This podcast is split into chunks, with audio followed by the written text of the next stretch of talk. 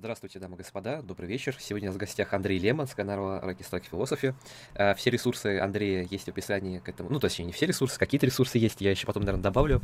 Есть описание к этому стриму, там есть YouTube и ВКонтакте, обязательно подписывайтесь, буду очень рад. А сегодня у нас такой формат свободной беседы, свободного симпосиума, я так назвал стрим, не знаю, мне нравится это греческое слово.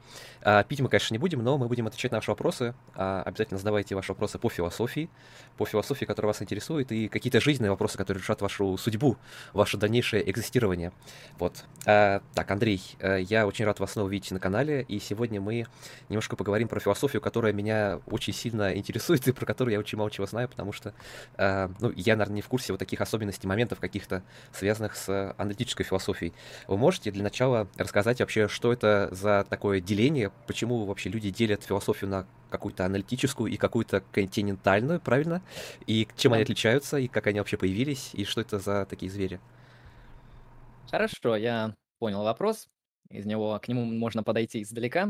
А, да, спасибо, Маргот, за представление. А, да, здравствуйте, многоуважаемые зрители. Это Андрей Лемон с канала Extract Philosophy. Я философ, и вы можете задавать вопросы по философии, которые вас интересуют. Вот э, с донатом не забывайте задавать, конечно же. А Маргот будет э, сегодня все это зачитывать. Я сегодня в качестве гостя. Э, я очень хотел прийти именно в качестве гостя куда-нибудь, потому что обычно я в качестве ведущего, особенно последние дни. И знаете, я устал в качестве ведущего. Я просто хочу посидеть, поотдыхать и порассказывать какие-то темы, которые мне интересны и вам интересны, чтобы эм, это было более-менее лайтово для меня. Поэтому всем здрасте. Соответственно, возвращаясь к вопросу про разделение на аналитическую и континентальную, я обычно себя, конечно же, причисляю к лагерю аналитической философии. Однако эта демаркация, на мой взгляд, она носит такой довольно политический характер, довольно э, номинальный характер. То есть это не что-то, что, на мой взгляд, отражает сущностное положение вещей, это не что-то, что схватывает какую-то некоторую э, субстанцию в виде того, что представляет из себя философия, разделенная на некоторую аналитическую, некоторую континентальную, поэтому в целом я вижу этот спор а, довольно пустым. Почему этот спор вообще актуален? Почему все же люди про него спрашивают? Это, наверное, связано с тем, что российская среда, она больше, конечно, как-то включена в философский дискурс континентальной философии, то есть э, русскоязычная академическая институциональная философия, особенно ну, вот, э, начало 21 века, конец 20-го, она вот после того, как Советский Союз перестал быть, э, начала развиваться в ключе э, там Хайдегера, постструктурализма, различных так называемых постмодернистских типов философии, ну, в общем, то, что обычно и называют континентальной философией.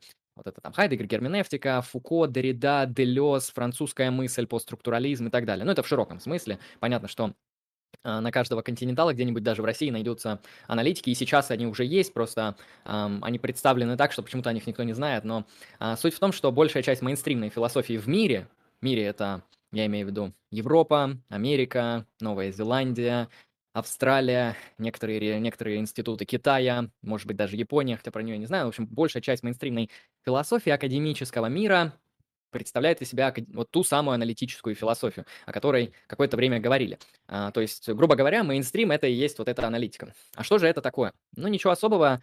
Я обычно демаркирую аналитическую философию по довольно двум простым критериям. Они носят стилистический характер, никакой иной. То есть это не школа, это не предмет, это не круг исследований, это не круг проблем, это всего лишь стиль. Стиль повествования, стиль философствования, который включает в себя то, что философ в своем философском размышлении, в своем философском рассуждении занимается ничем иным, как э, проясняет, что он имеет в виду, пытается обосновать, что он имеет в виду, то есть э, простота и аргументативность, можно это так объяснить. Простота не в смысле тривиальность, простота не в смысле эм, какая-то, ну, знаете, глупость, да, когда говорят простые вещи, и так понятно, это не совсем так, хотя часто аналитическую философию и те проблемы, и те теории, которые там возникают, обвиняют за тривиальность. Если для вас это тривиально, то это значит, что вы уже просто повысили свой уровень философии до того момента, когда некоторые концепции для вас кажутся тривиальными, и это хорошо, потому что не все люди философы, и для них эти вещи не тривиальны. А момент заключается в том, что э, здесь важна вот эта стилистическая ясность, то есть простота как ясность, ясность и аргументативность. Если философ не использует э, какие-то увиливающие, скрывающие э, языковые конструкции, если философ умышленно не проясняет свою мысль, то, если философ не аргументирует, если философ не дает дефиниций, если философ э, как-то неясно излагает свою мысль, ну вот в таком вот э, плохом смысле, то у нас есть основания считать, что это плохой философ. И, к сожалению, так получилось, что некоторые философы 20 века, они грешат тем, что их мысль во многом э, просто наплевательски относится к читателю. Эм, это не значит, что они должны хорошо относиться к читателю, но я считаю, что если вы претендуете на какую-то академическую значимость, то вам лучше писать ясно, доходчиво, аргументативно, обоснованно так, чтобы вас хотя бы, хотя бы академическое сообщество понимало. То есть в этом плане, когда мы открываем тексты некоторых особых постструктуралистских авторов, конечно, их можно понять. Это не значит, что они а, ну, являются шарлатанами, как их часто обзывают. Это не совсем так. То есть действительно можно разобраться с Дорида, там есть интересные идеи. Можно разобраться с Делезом, там есть еще более интересные идеи. Но особенность в том, что с, например, Куайном, Скрипке, с Дэвидсоном, с Патнемом разобраться легче, быстрее, понятнее, чем с Делезом. То есть, чтобы разобраться с Делезом, вам нужно а, ну, изнасиловать свое время, изнасиловать свои типы а, некоторого своего мышления, и не факт, что вы проберетесь. То есть а, Делез — это не тот текст, ну и подобные авторы, которые позволят вам сказать, это правильно, это нет, это определяется здесь так, а это иначе. Это скорее некоторый такой заранее заданный дискурс, в который вы погружаетесь как в новый язык. И в этом плане такой тип философии он отличается. И, наверное, если проводить критерии демаркации, то обычно отделяют вот аналитическую философию от вот некоторой, некоторой маленькой а, прослойки континентальной философии где-то там в 20 веке. Но в принципе, в принципе, почему этот критерий, опять же, я хочу подорвать изнутри, показать, что в нем нет какого-то глубокого субстанциального смысла и основания. А, дело в том, что классические философы античности, классические философы средневековья, классические философы нового времени зачастую пишут ясно, понятно, аргументативно, с прояснениями, доходчиво, смысленными экспериментами. Ну, то есть они занимаются так называемой классической философией, да. И когда мы говорим об аналитической философии, что она носит примерно такой же характер, то это просто-напросто продолжение линии классической философии. Мы берем классические проблемы, мы берем классические методы, и мы смотрим, как работает решение тех или иных проблем в контексте там, актуальных открытий внутри философии и актуального мейнстрима науки, культуры, там, ну и так далее. Когда мы выходим за пределы классики, то там уже происходят разные вещи. Я бы это так обозначил, то есть, если кратко, аналитическая философия — это стиль, особый, про- простой, аргументативный. Аналитическая философия — это мейнстримная философия в 21 веке. А вот можно проследить какую-то эволюцию, скажем, вот из древности? То есть классическая философия, она когда начинается? Где-то 18-19 века? Или мы можем проследить ее от средневековья? То есть пользуются ли э, эти философы такой градацией эволюционной от древности, что они вот наследники этой схоластической традиции, не знаю, от Фомы Аквинского, скажем?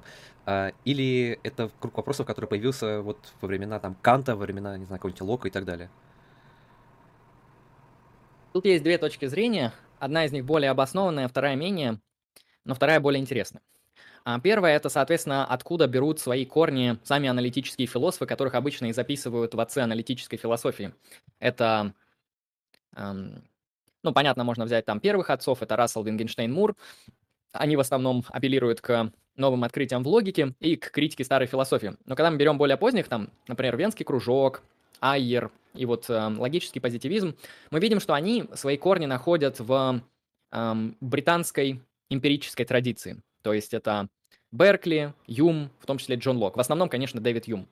А, в этом плане мы можем сказать, что корни некоторые из этих философов черпают в некоторой философии нового времени. Да, конкретно Дэвид Юм и последующие за ними философы.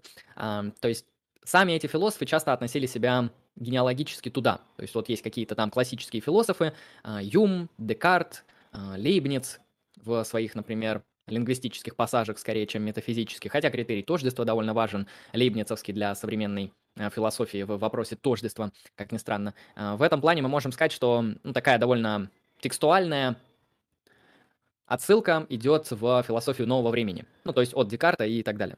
Но если мы посмотрим по кругу проблем и по кругу методов, то мы увидим, что те проблемы, которые были актуальными, например, для Платона и Аристотеля, то есть это проблемы устройство реальности. Да? Аристотель пишет о теоретической философии, как метафизике, да, первой философии, философии, которая а, изучает вот эти первые причины бытия, первые принципы мира. Как-то так это можно все ну, та его часть, та его часть, которая отвечает вот этим метафизическим вопросам. Там метафизика, которая, где ставятся глобальные вопросы начал и всяких перводвигателей и прочего всякого такого, да? Да, то есть а, наука о первых началах, угу. аристотельская. Мы видим, что круг аристотелевских проблем, круг платоновских проблем, он почти полностью пересекается с кругом проблем, которые изучают аналитические философы, потому что современная философия, она примерно так и делится, что есть у нас метафизика как раздел, который изучает фундаментальные основания реальности, есть эпистемология как раздел, занимающийся познанием, и есть этика как большой раздел, обычно называют моральной философия или теория ценностей, который занимается а, этикой нормативной, политикой, социальной философией, философией права, эстетикой, ну и все, что связано с сферой ценностей.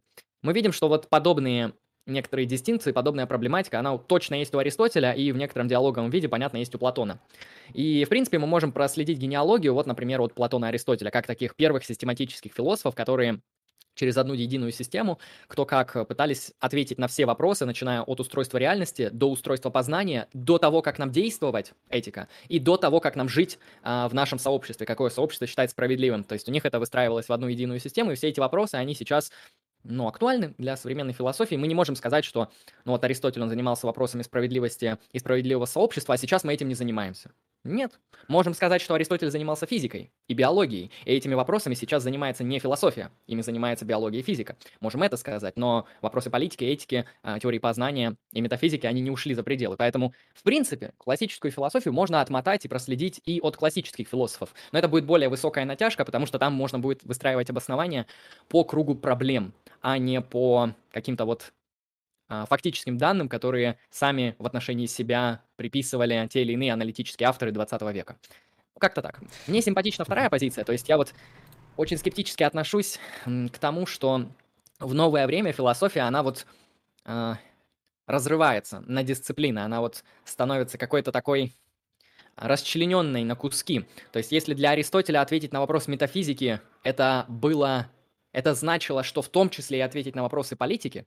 То есть Аристотель, он ну, не особо как-то разделял в своей системе метафизику и политику. Его метафизика, она говорит и об устройстве реальности, и об устройстве человека, психологии, и об устройстве правильного действия, и об устройстве правильного сообщества. То есть сам Аристотель говорит о каузе финалис полиса, формальной причине полиса, материальной причине полиса и так далее. То есть из его метафизики следует вплоть до политики. И вот этот э, некоторый такой систематический целостный идеал философии, он начал разрушаться после Средневековья, то есть ближе к новому времени, когда там философы уже начинают заниматься чем-то точечным один, одним, там, только эпистемология. А все остальные вопросы спекуляции. Вот это Кант, наверное, та самая точка, в которой это наиболее видно где Кант просто говорит, что, понимаете, у нас есть вот ноумен и феномен, и ноумен мы можем как-то более-менее знать, и мы можем знать те структуры, которые произ... Э, ой, прошу прощения, но феномен мы можем знать, и мы можем знать те структуры, которые производят феномен, ну, то есть э, трансцендентальный аппарат наш.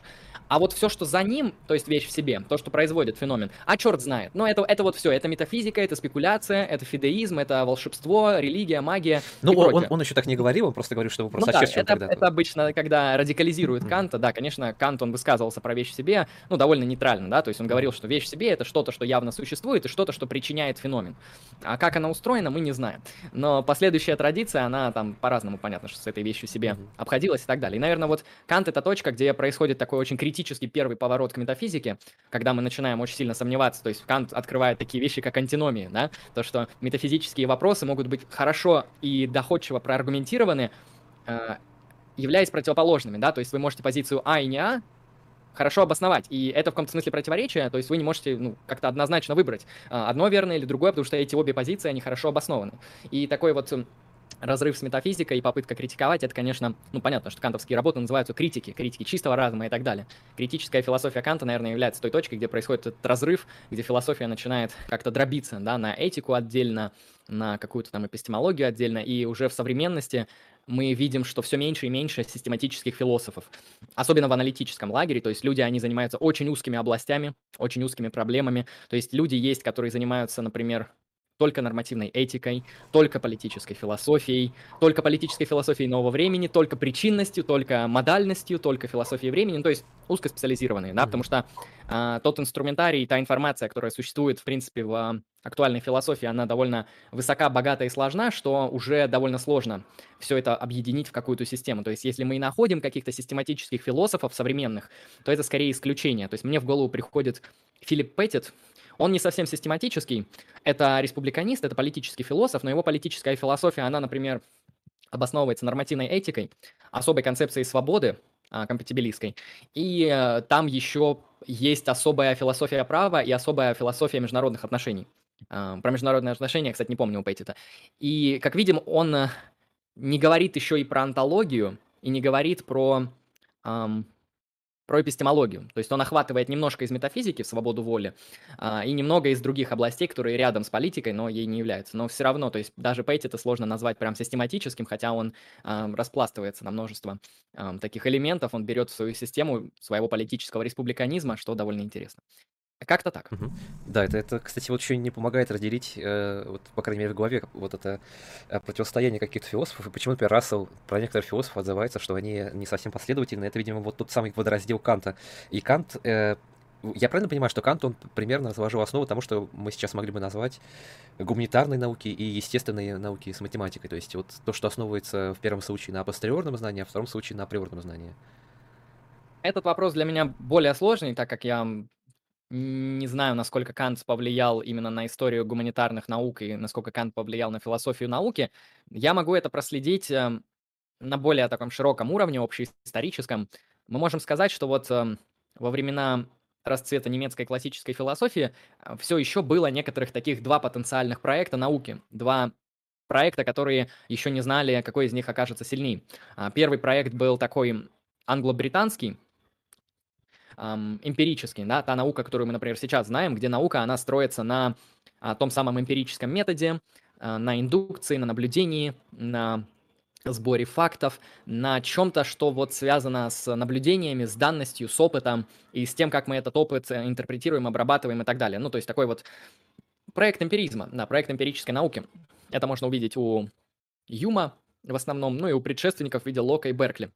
А в то же время была, конечно же, чуть позднее немножечко а, философия немецкая классическая, которая, ну, понятно, Гегель, мы знаем, какая Гегель влиятельная фигура, и мы знаем, что Гегель определяет весь, ну, 19 век точно. Ну, противостояние, Гегель, да, точно. Да, некоторым как концом, да, он влияет на 20-й. И вот проект немецкой классической философии, он немного из другого начала исходил. Он исходил из того, что мы скорее должны э, науку выстраивать ну, можно сказать, из априорных начал, да, из некоторых там изначально базовых принципов э, в некотором таком рационалистическом ключе. Не факт, то, что они наследуют рационализм, это я сейчас точно не скажу, но оно выглядело не как что-то наподобие «иди посмотри, как в мире происходит с помощью опыта, и тогда ответишь на свои вопросы», а оно выглядело э, более сложно, э, с вот этими вот более э, интересными, глубокими кантовскими трансцендентальными аппаратами, да, которые скорее направлены на анализ работает наше мышление, сознание, где границы нашего мышления, сознания, э, что мы можем, на какие вопросы мы можем осмысленно отвечать, на какие нет. То есть э, этот проект, он уходил, он скорее ну, похож на что-то феноменологическое. Да? Потом Гуссер, Гуссер же, он претендовал на то, что его а, проект будет носить ну, довольно научный характер. То есть его проект феноменологии это не просто какая-то там философия, а, которая нужна, ну, тупо по приколу. Гуссерль хотел, чтобы науки были устроены по этому способу и методу, да, то есть через феноменологическую редукцию а, производить а, познание мира и так далее. И в этом плане мы, наверное, видим, что один из проектов оказался более успешным просто на практике. То есть на уровне концептуального анализа, наверное, оба проекта довольно хороши, некоторые из них даже более обоснованы, более интересны. Но чисто практически оказалось, что эмпирический проект, он приносит ну, больше пользы научной, больше технологий, больше каких-то, как-то с ним легче достигать научных целей. То есть а, свой успех науки показали именно в проекте, скорее, британском. Угу. Э, так, тогда вот тут есть... Это, это для меня скорее был вопрос, потому что мне было очень интересно, как оно, э, в принципе, работало в истории науки, потому что внезапно тут была схоластика, я что-то не успел по времени, и тут раз какая-то классическая философия, а потом вот это вот э, в умах некоторых философов разделение на антическую и континентальную. Эм, вопрос. В чем суть спора между номиналистами и реалистами в средневековой философии? Хороший вопрос. Это из чата вопрос? Угу. Смотрите. Этот спор является одним из актуальных споров внутри аналитической философии в разделе «Антология». В разделе «Антология» конкретно в подразделе, который называется «Универсалии». Я начну немножечко издалека, потому что, наверное, если я кратко скажу, то что универсали — это общие свойства, философ пытается ответить на вопрос, как они существуют. Это звучит немного неясно, я постараюсь это немного вскрыть. Смотрите. В мире существуют вещи. Предположим, что эти вещи, для начала, да, возьмем наш феноменальный опыт, наше такое непосредственное наблюдание вещей. Ну, эти вещи физические в основном. И мы можем сказать, что у этих вещей есть свойства. То есть мы наблюдаем мир как совокупность партикулярных. Партикулярия – это единичная вещь. Партикулярия. Эм, как совокупность единичных, разрозненных вещей. У этих вещей есть различные свойства. То есть те предикаты, которыми они обладают. Это небольшая подводка. Возьмем пример. Знаете ли вы, что такое мяч? Игровой мяч для игры в всякие игры, похожие на баскетбол, волейбол и так далее. Ну, возьмем для примера футбольный мяч. Почему бы и нет? Вот есть партикулярный, единичный, разовый объект. Футбольный мяч. Если бы он у меня был в руке, я бы, не знаю, показал бы вам его, но у меня нету. Единичный мяч. Футбольный. Наблюдаемый, осязаемый и так далее. У этого мяча есть особое свойство. Он красный. Ну, вот так вот неожиданно получилось, что именно обычно эти мячи белые, но это очень красивый такой необычный, так сказать, хипстерский мяч. У него есть свойство, он красный. Теперь мы можем сказать, что мы имеем партикулярию в виде мяча, у которой есть особое свойство – быть красной. Помимо свойства красного, у мяча есть свойство быть шарообразным, а, быть надутым, быть состоящим из кожи и так далее. Давайте рассмотрим два свойства, которые есть у этого мяча. Первое свойство красный, второе свойство шарообразный. Как вы думаете, встречаете ли вы в своей жизни вещи, которые отличаются от этого партикулярного веща, меча, простите, но у них тоже есть свойство быть, например, красным и, например, быть шарообразным. Ну, конечно, это очевидно. Сзади меня лежит на кровати плед, на нем есть красный оттенок. Я могу сказать, что частично этот плед красный. Кнопки в Дискорде некоторые являются красными. То есть в мире существует множество вещей со свойством красноты. Также в мире существует очень много вещей со свойством шарообразности. Это может быть пуля, это может быть гиря, это может быть э, планета Земля шарообразна там, и так далее. В этом плане мы можем наблюдать, что разные вещи, ну то есть планета Земля отличается от меча. Это вообще разные вещи. То есть одно является артефактом, искусственно созданной вещью для определенных целей, а другое является естественным космическим объектом в виде э, планеты. Понятно, что они очень разные. Но у них есть свойства, оба шарообразные, ну или пуля металлическая. А, в этом плане философ задается вопросом, почему одинаковые свойства существуют в разных пространственных точках? То есть как, как так получается, что некоторые вещи существуют в разных местах одновременно? Почему свойство быть красным существует одновременно в разных местах? Как так? То есть, что за такое волшебство произошло в мире, что какие-то универсальные свойства существуют в разных точках пространства и времени, причем существуют в полноте. Они существуют не как части чего-то, но как э, а, целостная полнота. То есть, то, что мяч является красным, это его целостное свойство. Это не какая-то там часть какого-то другого великого механизма. Нет, это вот э, его полное свойство, он красный. А, и в этом плане краснота существует в разных объектах мира, полностью, ну, то есть целостно, и эм, одновременно, да, то есть мы можем в нескольких местах наблюдать красные и шарообразные объекты.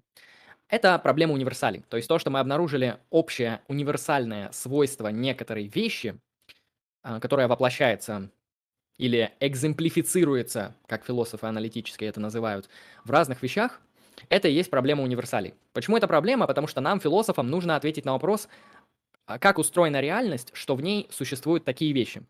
А, вопрос был про номинализм и реализм. Соответственно, это две позиции, которые отвечают на вопрос о природе универсали. Есть еще третья, но про нее не спросили, я про нее не буду. Концептуализм еще есть. Реализм говорит, что, понимаете, все довольно просто. Структура реальности такова, что на фундаментальном уровне в этой реальности есть субстанции и есть акциденции, то есть э, свойства вещей. И, и те, и другие существуют реально. А, более того, акциденции свойства, они зависят от субстанций, то есть они к ним крепятся. То есть э, субстанция первична и более значима, чем акциденция, потому что свойства акциденции, они не имеют самостоятельного су- существования без субстанции, а субстанция имеет. В этом плане акциденции зависимы от субстанций. И когда мы говорим о некоторых общих свойствах, мы просто говорим, что в мире есть особые общие предикаты, которые воплощаются в некоторых вещах, как общие свойства. Да, есть свойство быть красным, но оно существует благодаря тому, что есть объекты, которые являются носителем, носителями свойства быть красным или быть шарообразным. То есть есть партикулярные мечи и есть универсальные свойства, которые являются структурой реальности, и они крепятся. И наши предложения, например, мяч является красным, которая по форме выглядит S есть P, где субъект это мяч, а предикат красным, она отражает, ну то есть коррелирует со структурой реальности, которая является точно такой же. В ней есть субстанция и есть акциденция в виде субъекта и предиката. И то есть наш язык, он схватывает структуры реальности. И через корреляцию, через соответствие мы можем устанавливать истину либо ложь. Это реализм. Это тезис о том, что эм, шарообразность и краснота — это некоторые свойства реальности, которые являются предикатами партикулярных вещей. А, это реализм. Номиналисты, они говорят довольно простую вещь. Они говорят, нет, подождите, мы точно знаем, что существуют партикулярии, точно знаем, что существуют единичные вещи, реально, а вот эти свойства вещей, красный, шарообразный, они существуют нереально, они существуют номинально. Они существуют как наши языковые лингвистические приписки к объектам по уровню сходства. То есть существует конкретный мяч, и существуют, например, конкретные пледы, сзади меня находящиеся.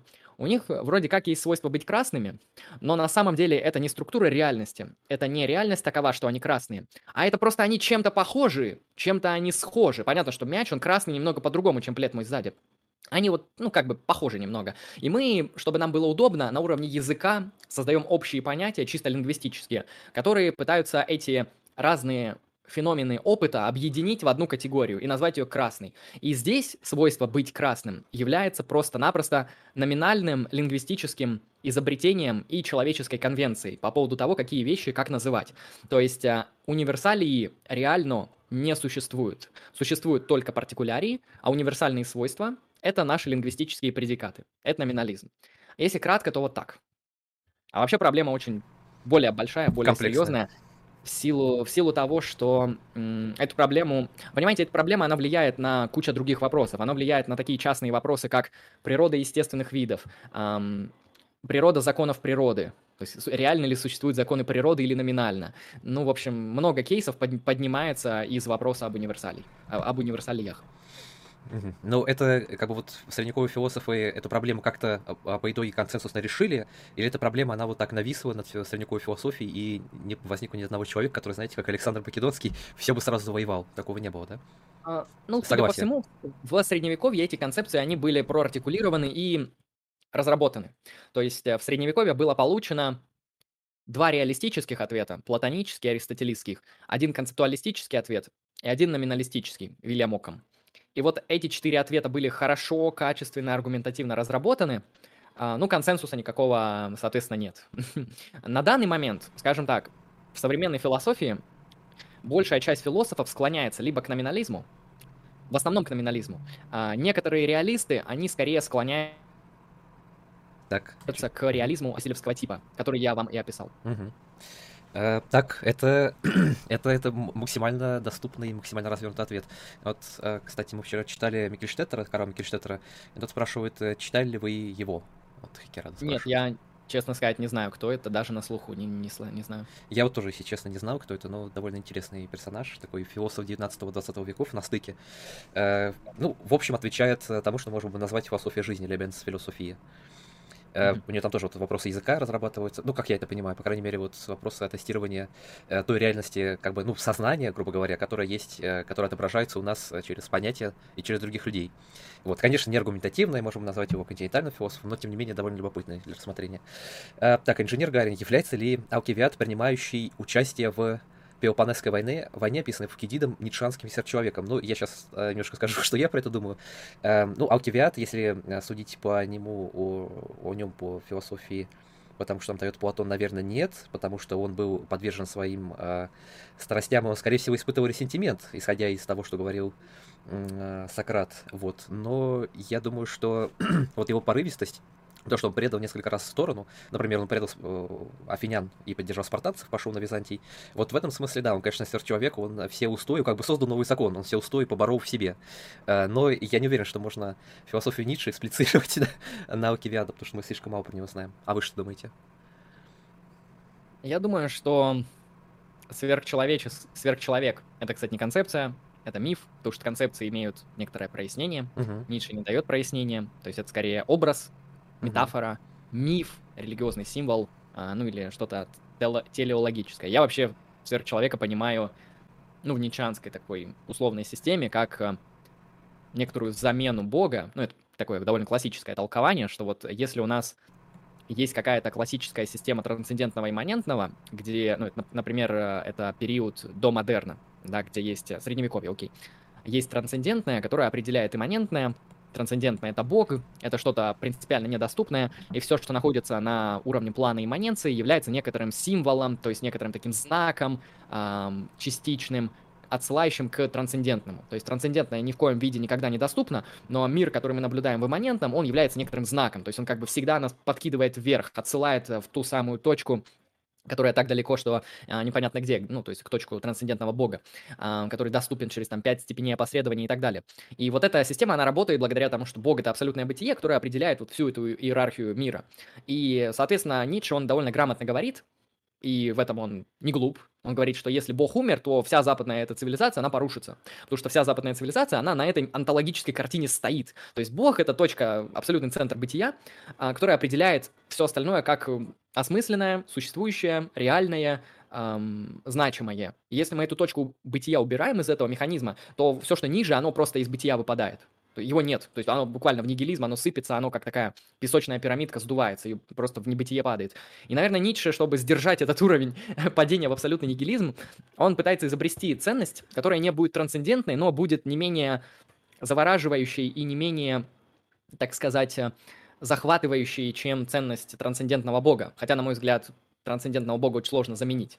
Ницше предлагает сверхчеловека, то есть это некоторый такой уже не трансцендентный идеал, а имманентный идеал. То есть, на мой взгляд, сверхчеловек — это, ну, довольно такой, знаете, почти метафизический, почти э, телеологический, почти этический принцип. Хотя Ницше не любит метафизику, он ее посылает к черту, Ницше не любит этику, э, Ницше любит, наверное, только эстетику. Да, но мы видим, что сверхчеловек — это ну, попытка просто заменить э, того самого трансцендентного бога как э, точку абсолютного бытия, блага, морали, цели, ценности всего а, вот этим сверхчеловеком. Угу. А, я хотел бы тут сказать, что я не уверен, что как мы не, я не уверен, что мы можем говорить о партикулярных сверхлюдях.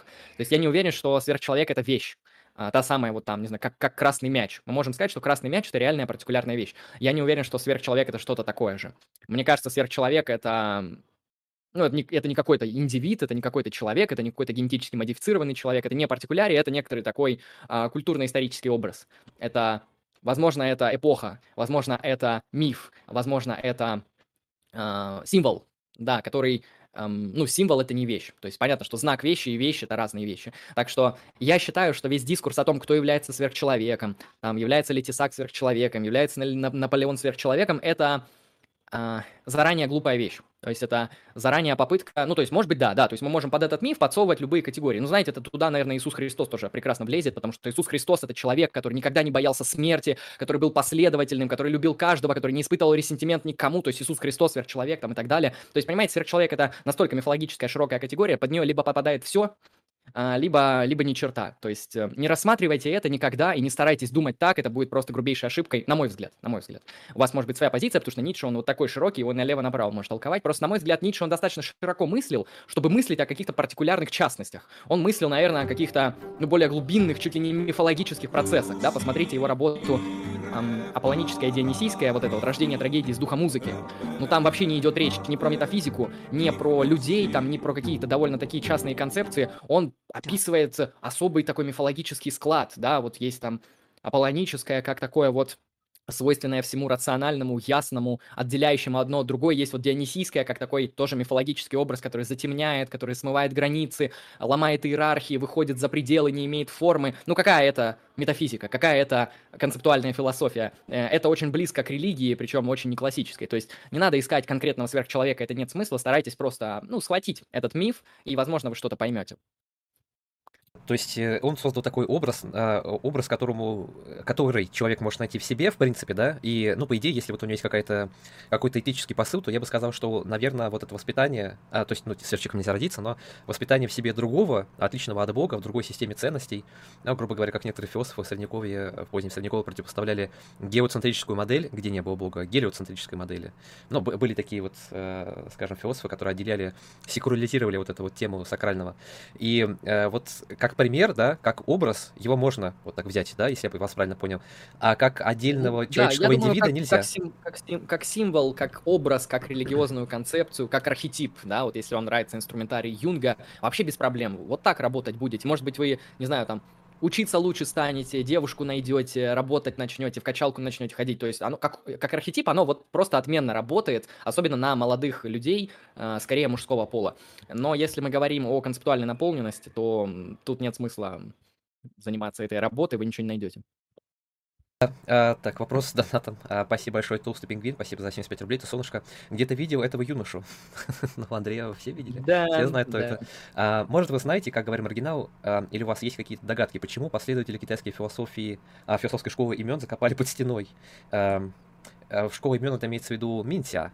Э, Я не уверен, что каких-то вообще философов э, в Древний Китай закапывали. Там были э, такие, ну, легендарные отсылки. Вот, скажем, э, в отношении э, того же Хуайши говорили, что он э, чуть ли не по небу летал. А про философов, которые последовали э, Конфуцию времен э, Цишхуанди, говорили про э, то, что, значит, их сочинение сожгли, а их самих э, забили до смерти. Там где-то 10 тысяч человек забили палками. Я думаю, это скорее, знаете... То есть я, я более чем уверен, что в Минте существовала такая школа, но вот э, в отношении дискурса это скорее такая аллегория, что ли, ну, анекдот, риторическая отсылка, чтобы показать, что на самом деле вот э, было какое-то противостояние, но я не думаю, что буквально их там убивали, и буквально там была такая жестокая борьба в Китае. Потому что Китай это очень традиционная вещь, и система философии китайская, она очень хорошо встраивается одна в другую. Вот как, э, грубо говоря, матрешка. У нас внизу есть такая пирамидка из китайской традиционной религии, Дао, а есть э, в нее больше такая пирамидка, больше этот матрешка встроена, это конфуцианство, и отчасти примыкающая к ней э, школа закона, Фа, э, легистов, который, который на самом деле никогда не было, это просто дискурс в литературе. И дальше идет вот то, что, тот конструкт, который можно было бы назвать э, учение неба, э, э, тянцы. Э, вот все эти матрешки, они друг к другу встраиваются, и в разные периоды, ну, если мы берем школу э, Минтия, то это где-то третий, второй век где-то, наверное, четвертый-третий век до нашей эры. Вот в это время существовало очень много разных идей, и э, примерно там в периоде Сунь, уже во, во время династии Сунь, это все как раз актуализировалось в том плане, что появились некоторые трактаты, вот такие сборники. Вот, кстати, Тал Цинь, это тоже трактат, сборник, э, там ну, он в другое время появился, но это, в общем, э, компиляция, это солянка. Мы сейчас его не понимаем, Талта Цене, его невозможно понять, потому что там есть какие-то вот эти символы, отсылки на те сочинения, которые нам не сохранились, к сожалению. Вот. А вы что-то знаете про китайские вот эти школы, Андрей? Я нет, я вот с Индией, с Китаем, с их э, философией, хотя мне кажется, что ну, говорить о философии на Востоке чуть сложнее, чем говорить о философии на Греции, хотя недостаточно в материале. В, в этих сферах я не особо разбираюсь. То есть я слышал, что есть Лао Цзы, Конфуций, даосизм, и я слышал, что это китайские ученые. Шучу, Мгм. это китайские концепции разного толка. Ну да, да. Ну, а, кстати, они очень близки. Вот Ми- в Индии в- некоторые исследователи западные видят там некоторые отсылки на Зенона, на продукты Зенона, там есть что-то такое похожее. А, Про сейчас я сейчас я сейчас могу очень грубо изложить, а, но там говорится, что вот посох, э, который каждый э, день, нет, посох убирай каждый день э, в, половину, э, и тогда э, бесконечное количество веков не иссякнет. Вот. Э, И многие исследователи говорят, что это похоже как раз на... Или, например, там э, свет, э, свет от звезд бесконечно удаляется, и ты не можешь его схватить э, в, значит, в отражении пруда и так далее. Вот, кстати, Либо, как э, считается, он как раз утонул именно из-за того, что хотел схватить то ли луну, то ли звезды в, э, в пруду. Вот. Напился и помер, утонул. Э, ну, в общем, как-то так. Я даже не знаю, как более подробно ответить. Я думаю, что это все-таки анекдот про то, что их там убивали. Так, э, вопрос. Почему Людвиг Витгенштейн убил кочергу, кочергу и Карла Поппера? Почему они э, поссорились?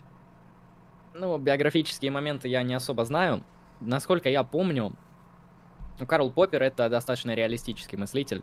Мне близка антология Карла Поппера.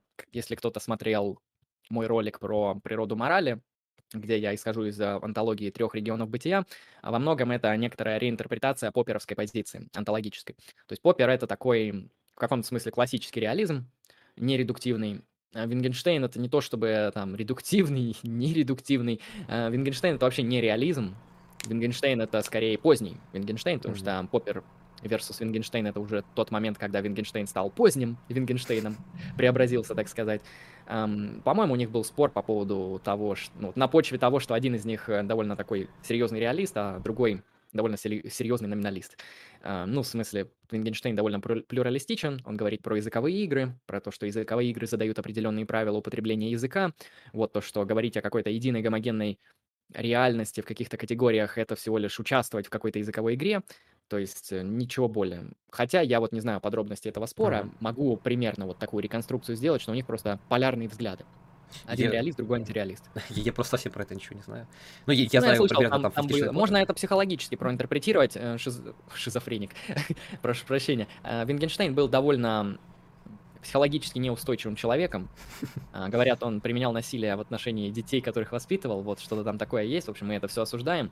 Но, судя по всему, Вингенштейн в какой-то момент был не очень психологически сдержан, и когда ему что-то сказал Поппер, он быканул и взял кочергу. То есть э, этот человек, он изначально немного такой, ну, поехавший фрик. Вы можете посмотреть на некоторые его тексты, и вы можете ну, обнаружить э, некоторый маниакальный элемент, какой-то вот такую, Да. а, какую-то, какую-то такую зацикленность вокруг чего-то. Знаете, когда человек такой, вот что-то вокруг, что-то одного, вот его крутит, крутит, и а, иногда это выглядит как-то страшно, что он неуспокоенный. А, Что-то в нем есть. Я пытался логику довольно философский трактат, но это... Ну да, да, вы А не, ЛФК. ЛФК читать не надо. Ты, ты что, это... ЛФТ, простите. Локи философский его читать не надо. Нужно смотреть сразу какой-то обзор критический, какой-то комментарий, какой-то пересказ. Ну, либо просто посмотреть на то, что из него получилось. То есть Венский кружок, там, Карнап и прочие. Вот э, можно прочитать, например, карнаповскую работу, маленькую восьмистраничную статью «Преодоление метафизики путем логического анализа языка». И в каком-то смысле это будет ранний Вингенштейн. Хотя, ну, с такой большой натяжкой, но особой разницы вы не почувствуете. При этом вам будет намного легче. Карнап пишет понятнее, чем Вингенштейн. Да, Wittgenstein немножко маниакально зациклен на своем собственном языке. Ну, это ладно, я, я в переводе читал, я вообще не имею права э, по этому поводу к нему какие-то претензии делать. Эм, Кстати, я спраш- смотрел перевод, английский довольно хороший. То есть эм, я не очень знаком с э, языком оригинала, там австрийский, ну, то есть немецкий, да, я как понимаю. Но я- у меня, в общем, был текст там русский, английский и язык оригинала. Э, В общем, русский такой пойдет, английский вообще идеальный, а вот австрийский я его там как-то по- тоже по переводчикам бросал, пытался как-то смотреть, и как-то я такой смотрю, нет, какая-то фигня, вот английский по-настоящему понятно. Это какой-то такой очень забавный момент, эм, с тем, что английский перевод Вингенштейна, он более доступный и доходчивый, чем там русский и даже язык оригинала. Прям что-то странное произошло. Ну да, ну все-таки язык, вот как говорил Хайдеггер, э, философия, это язык немецкий или язык греческий. Вот Если пробовать читать что-то по-гречески, примерно такая же вещь возникает в голове, что ты просто ходишь по кругу. А, вот сейчас тоже Николая Мифонского читали, пытались переводить сразу с листа. Тут э, спрашивает Суп, а что посоветуете почитать по, про глобализацию? Э, глобализация, наверное, в смысле экономики, да, или глобализацию чего? Наверное, так? Я не знаю, потому что проблемами глобализации занимаются, ну, редко философы занимаются такими проблемами. Я, я не знаю ни одного аналитического философа, который этим занимается. Проблемами глобализации занимаются более эмпирически направленные исследователи. То есть это а, экономисты, экологи, может быть, антропологи, может быть, геологи, а, исследователи экономики, информационных технологий. Ну, в общем, что-то, что вот, ну, действительно такое эмпирическое, что может как-то показывать а, факты корреляции того, э, что мир в разных точках географически, территориально становится все более и более там культурно-технологически гомогенным, то есть а, одинаковым. То есть вы приезжаете, не знаю, там в Египет, там есть, а, не знаю, водопровод, интернет, э, еда, телевизор, что-нибудь такое. Приезжайте в Америку, там то же самое. Приезжайте в Россию, там то же самое. Приезжайте ну, в Индию, там тоже, наверное, есть интернет. В Пакистане не уверен, э, не уверен, что где-нибудь, э, да, э, не уверен, что где-нибудь э, в Центральной Африке такое есть, но в целом некоторые вот такие точки пересечения находятся. Из философов не знаю, то есть э, мне в голову приходит только Карл Маркс, который, ну, ни хрена не глобалист, он просто пишет о каких-то глобальных процессах, которые носят экономический характер с точки зрения Маркса в виде в виде капитализма и прочего. Но я не думаю, что когда человек спрашивает про глобализацию, он хочет слышать про Маркса, поэтому без понятия.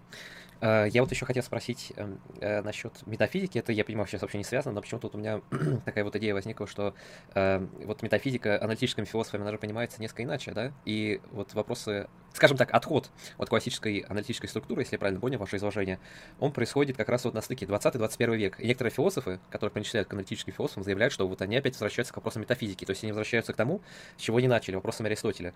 И теперь каждый человек, ну, даже нет, со времен Хайдегера, наверное, он э, ставит свои э, истуканы, свои идолы э, вот на вопросе э, метафизики Аристотеля.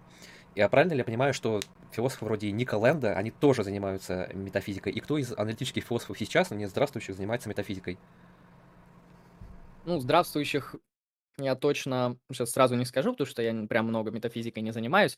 Ну, смотрите, если философия сознания, свобода воли— это метафизика, это разделы метафизики, то есть это не антология, но это близко, то Дэниел Деннет, э, если антология социальной реальности— это Джон Сёрль, ам, если антология прогресса и антология сознания, антология культуры там и прочие вот такие вот э, близкие натуралистические вещи, то Сти- Стивен Пинкер из, из живых, да, из тех, кто живой. Если брать чуть более раннее время, вот кого обычно в классических аналитических метафизиков записывают, это те, кто исследует вопросы там тождества личности, Парфит, это все философы сознания, там, вот Чалмерс, кстати, я забыл про него сказать, это те, кто исследует свободу воли, это, ну, Деннет, кстати, Деннет, э, Франкфурт, э, как желание второго порядка, его компатибилизм. Если брать вот такую уже махровую метафизику-метафизику, например, модальная метафизика, то есть метафизика модальности, что, как существуют возможные миры, что такое возможность и прочее, действительность. А, Дэвид Льюис, конечно же, те, кто с ним спорят. Если брать такой более номиналистический, концептуалистский подход в исследованиях метафизики, антологии, а, Виллард Ван Норман Куайн в 2008, по-моему, умер, или в 2000, не помню, ну где-то вот недавно, там, uh-huh. в начале века, ну, вот такие вот. И вообще про метафизику могу сказать так, то, что да, она во второй половине 20 века начала по чуть-чуть воскрешаться эм, в аналитической традиции, потому что начало аналитической философии, оно выглядит так, что мы метафизику не то чтобы мы на эти вопросы не отвечаем, нет, мы ее просто хотим уничтожить. То есть, в принципе, начало 20 века это какая-то такая э, необычная попытка просто выгнать метафизику из вообще всего. То есть, э, ну, это как Вигенштейн говорил, о том, о чем я не могу говорить, я, я не могу говорить. Ну, или как там, о чем я не смогу сказать с помощью языка, о том я молчу. Абсолютно верно. То есть эм, попытка вот э, все редуцировать до философии языка. То есть вся метафизика это либо бессмыслица, либо хрень, либо набор абсурда, ну, то есть либо религиозное откровение, либо искусство. То есть они часто пишут, метафизика это круто, прекрасно, интересно, как искусство. Знаете, есть музыка, а есть метафизика. Вот и то, и то красиво. А наука это вот другое. Некоторые так говорят. То есть Карнап, он приводит этот пример, то, что метафизики, они как музыканты и лирики. Вот то, что они просто рэп пишут на каких-то сложных, непонятных словах. А там а абсолютный дух абсолютно бытийствует там и прочее.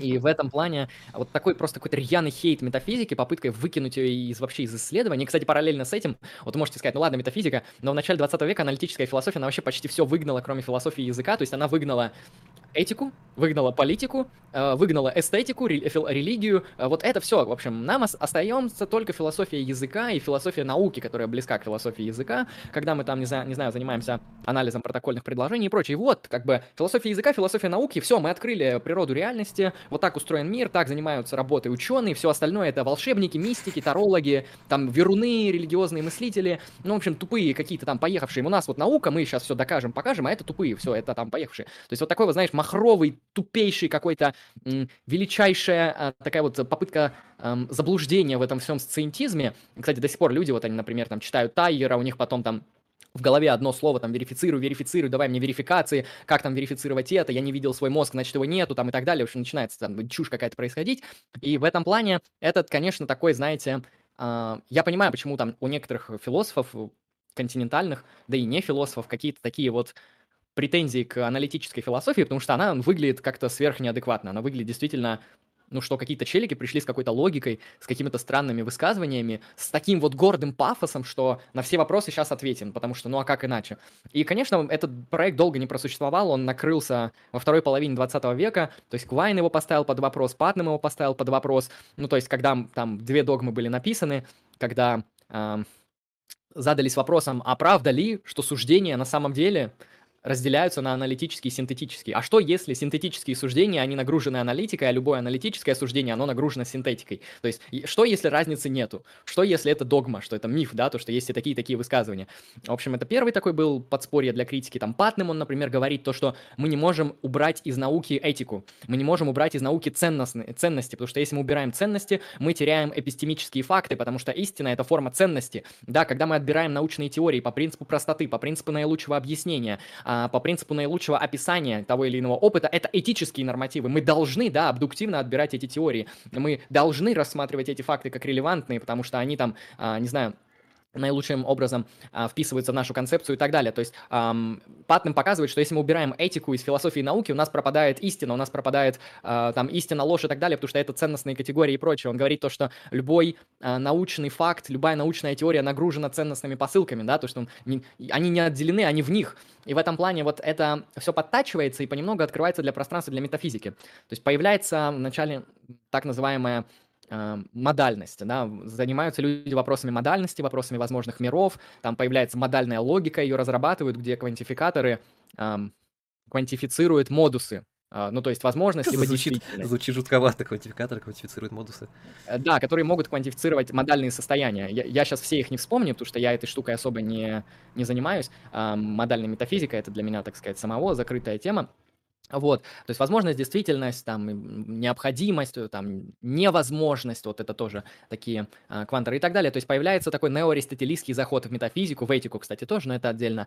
Ам, там возникает просто, ну, классическая метафизика воскрешается, да, то есть вопросы универсалей до сих пор актуальны, вопросы естественных видов, то есть естественные виды реально существуют, номинально существуют, это просто выдумки и классификации, или это реальное устройство действительности, если да, то почему там, почему это релевантно, нерелевантно, там вопросы антологии законов природы, вопросы научный реализм versus научный антиреализм. Ну, то есть, ну, классическая метафизика, да, как существуют свойства, как существуют субстанции, а, как существуют а, там те факты, положения вещей, там существует ли а, иерархия уровней, да, там вот э, есть редуктивный натурализм, это физикализм, есть нон-редуктивный натурализм. И, соответственно, вот физикализм, он говорит то, что фундаментальным основанием всего является фундаментальный физический уровень, то есть партикулярные частицы. То есть все, что есть, это партикулярные частицы. Ну хорошо, а стулья? Стулья существуют или это партикулярные частицы? То есть хороший вопрос, на самом деле, существуют ли стулья. Вот, и а, в этом плане, если существуют только партикулярные частицы и их отношения между собой, то стульев не существует. Стулья — это иллюзия, стулья — это кажемость, стулья — это некоторые там номинальные образования, которые мы так обозначаем и так далее. То есть в этом плане встает вопрос, можно ли редуцировать стулья до партикулярных частиц или нет, или все же там есть между, межуровневые отношения между физикой, химией, биологическими отношениями, социальными отношениями, да, потому что стул — это социальная вещь, стул — это не естественный объект, стул — это артефакт, он имеет смысл только в контексте какой-то социальной практики, где мы обозначились а, какие-то вещи считать стульями, а стул — это особый функциональный артефакт и так далее. То есть стул — это на самом деле социальная реальность, это не совсем физическая вещь, потому что стул не осмысляется как стул в контексте естественной природы, это а, социальный объект и так далее. То есть а, много Социальный вопросов. феномен. Ну, и, и так, и так можно там, и объект, и феномен по- по-разному.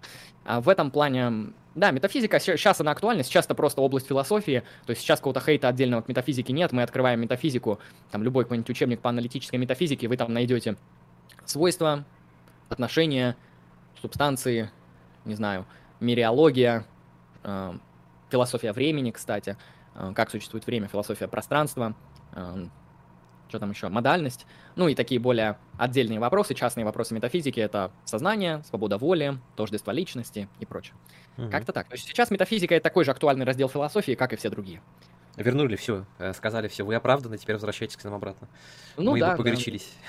Ну, это, это на самом деле хорошо, потому что, ну, очень сложно в контексте философии языка оставаться и отвечать на все вопросы, потому что на некоторые вопросы вы просто релевантно не ответите. То есть э, философия языка, она не может нам грамотно ответить на вопросы справедливости, на вопросы правильного поступка, на вопросы природы эстетических свойств. На вопросы устройства реальности, в конечном счете, она тоже не может как-то более-менее релевантно ответить. То, то есть нам нужно принимать всегда концептуальную схему, которая носит онтологический характер. То есть какую-то антологию нам надо принимать, чтобы отвечать на онтологические вопросы того или иного типа. И в этом плане без метафизики сейчас сложно. Вы открываете почти любой раздел философии, там есть онтологический разрез. То есть, если это философия науки, там есть онтологический разрез. То есть, в этике есть онтологический разрез, потому что, когда вы спрашиваете, что такое моральные факты, моральные факты, как и факты. Факты — это онтологическая категория. То есть, что такое факт, а из чего он состоит, как существуют факты, какими они бывают, это онтология. То есть, моральные факты — это моральная онтология и онтология — раздел метафизики. В этом плане, если мы выкинем метафизику, просто философия работать не будет. Мгм. Это, это правильно, потому что да, есть какие-то вопросы, на которых, ну, стоит или ссылаться, или стоит основываться, потому что а, без ответов на эти вопросы непонятно, на что э, человек полагается, если он не берет какую-то универсалию, универсальный подход одного отдельно взятого философа. Вот если мы говорим, скажем, про Стивена Пинкера, то мы же должны что сказать про сознание, наверное, да, вот на чем базируется сознание, что есть сознание глобально. Хотя вроде бы как раз он не отвечает на такие методические вопросы, но некоторые другие философы это все встраивают в свою систему. Ну, Пинкер, он не прям таки сильно отвечает, он просто один из, э, функцион- один из функционалистов. То есть у него такой функционализм, который объясняется не в машинных терминах, как, например, в контексте Тьюринга и Патнема, где сознание — это машина Тьюринга. То есть сознание — это просто разновидность тьюринговской машины особой, ам, которая по структуре выглядит так, что есть ам, вводные данные, внутренняя обработка, поведенческий вывод. Вот это машина Тьюринга. По машине Тьюринга работают компьютеры, калькуляторы, там и куча-куча-куча всяких ам, электронных устройств, кроме нейросетей. Нейросети ра- работают иначе. Вот ам, в этом плане эта модель, она немного старовата для объяснения сознания, потому что современные исследования показывают, что мозг, он работает скорее по другой, по другой архитектуре, что там может быть несколько процессов одновременно происходит. То есть там архитектура скорее похожа не на калькулятор очень сложный, а на нейросеть, да, когда несколько этих процессов одновременно а, происходит. Я не помню, как это там на этом языке все называется, но вот примерно так.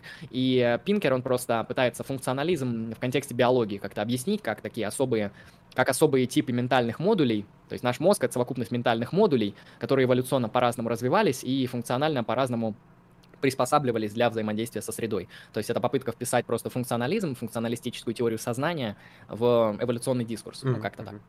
То есть что еще произрастает в данном случае, наверное, базируется как раз вот на этих биологических факторах, да, чем э, на каких-то метафизических, конкретно философских. Да, да. Во многом сейчас э, философия сознания... Она сращивается ну, есть, с биологией, наверное. Не то чтобы прям с биологией, она сращивается с ну, некоторым типом совокупностью естественных наук. Там и биология, и искусственный интеллект, программирование, эволюция, ну да, то есть это тоже биология. А, в этом плане, да, мы в философии сознания понемногку отходим от метафизики, но это не совсем так. То есть эм, мейнстрим во многом, да, такой физикалистско-функционалистический. Но понятно, что есть э, э, Чалмерс. Это квалитативщик, это вообще пан-психист. То есть это человек, который на серьезных щах, э, без какой-то абракадабры, без какой-то магии, э, без каких-то религиозных убеждений он атеист, он считает, что фундаментальным основанием реальности является квалия. То есть наш мир, он состоит из фундаментальных физических частиц и фундаментальных квалитативных частиц. И эм, в этом плане квалия есть у всего. У каждого физического элемента есть квалитативное состояние. Ну, например, у камня, или у кварка, или у меня.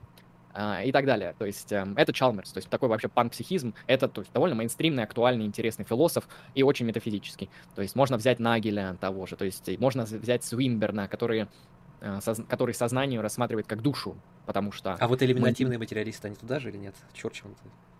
А, ну, я как понял, сами Чорчленды сейчас ни один, ни вторая не именуют себя элиминативными материалистами. То есть это некоторая была такая попытка что-то подобное сделать, и она, она выглядит интересно, эм, хотя немного странно. То есть это попытка показать, что сознание, как мы его понимаем, э, мы его понимаем в контексте народной психологии. Народная психология — это наше некоторое такое вот приобретенное с рождения понимание действительности. Можно сказать, здравый смысл. Mm-hmm. Да, folk-психология.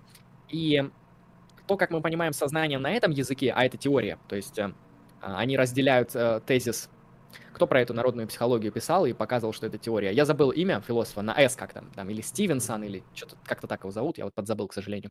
Интересный философ довольно. Соответственно, если народная психология — это теория, то теория может хорошо или плохо объяснять какие-то вещи. И наша народная психология, она объясняет сознание. То есть, например, я говорю, мне грустно, мне больно, мне весело, мне счастливо, мне интересно э, и так далее. Вот это инструментарий народной психологии, который описывает некоторые ментальные состояния моего сознания, да, то есть мое сознание, оно состоит из вот этих вот описаний, дескрипций ментальности э, через народную психологию. И Чорчленды пытаются показать, что если народная психология окажется ложной, то и сознание в том смысле, в котором мы его понимаем, его нет. То есть вот я гневаюсь, такого нету. Есть э, у меня высокий уровень, не знаю, что там за гнев у нас отвечает, кортизола там, или мое функциональное состояние с внешней средой э, так активировалась так, что я на какой-то внешний стимул при э, внутренних процессах выдаю определенный поведенческий вывод в виде э, такого агрессивного нападения, вот и так далее. Ну, то есть, как мы можем описать функционалистически, как работает гнев, например. И это будет отличаться от того, как мы описываем гнев на уровне народной психологии. И они считают, что, вот знаете, очень часто народная психология опровергалась, и, наверное, рано или поздно мы поймем, что вся наша теория сознания из народной психологии, она ложная. И поэтому сознание на самом деле, как мы его понимаем, его нет, потому что это ложная концепция, она не описывает реальность. То есть такой реальности не существует, это как единороги. А, примерно так. И, соответственно, это такой вот проект элиминативного материализма. Сейчас он не очень актуален, то есть он, конечно, физикалистский, он довольно радикализирующий, но его проблема то, что он не совсем объясняет нам что же такое сознание. Mm-hmm. То есть функционалисты, они хотя бы как-то отвечают, что сознание — это особая адаптивная функция живых организмов, ну, в виде вот психики, да, которая позволяет им э, удобнее взаимодействовать со средой и удобнее к этой среде адаптироваться через особые психологические модули. Ну, то есть так, сознание как функция выживания. И, и так далее. То есть это более-менее объяснительная модель. У элементивизма нет такой модели. В этом проблема. Ну, вообще, да, они туда же. Ага, все. теперь, теперь мне более понятно стало, мне, по крайней мере, так структурно разложилось по полочкам все. Так, а вот интересный моральный вопрос. Я так понимаю, что вопросы морали и этики вас тоже интересуют для рассмотрения? В основном, да. То есть метафизика — это не моя какая-то специальная область. Я в основном занимаюсь эм, метаэтикой, нормативной этикой, практической философией в целом и, ну, философией политики, в основном аналитической, в основном современной. Вот спрашивают, э, Расскажите про то, как разные школы философии смотрят на проблему вагонетки.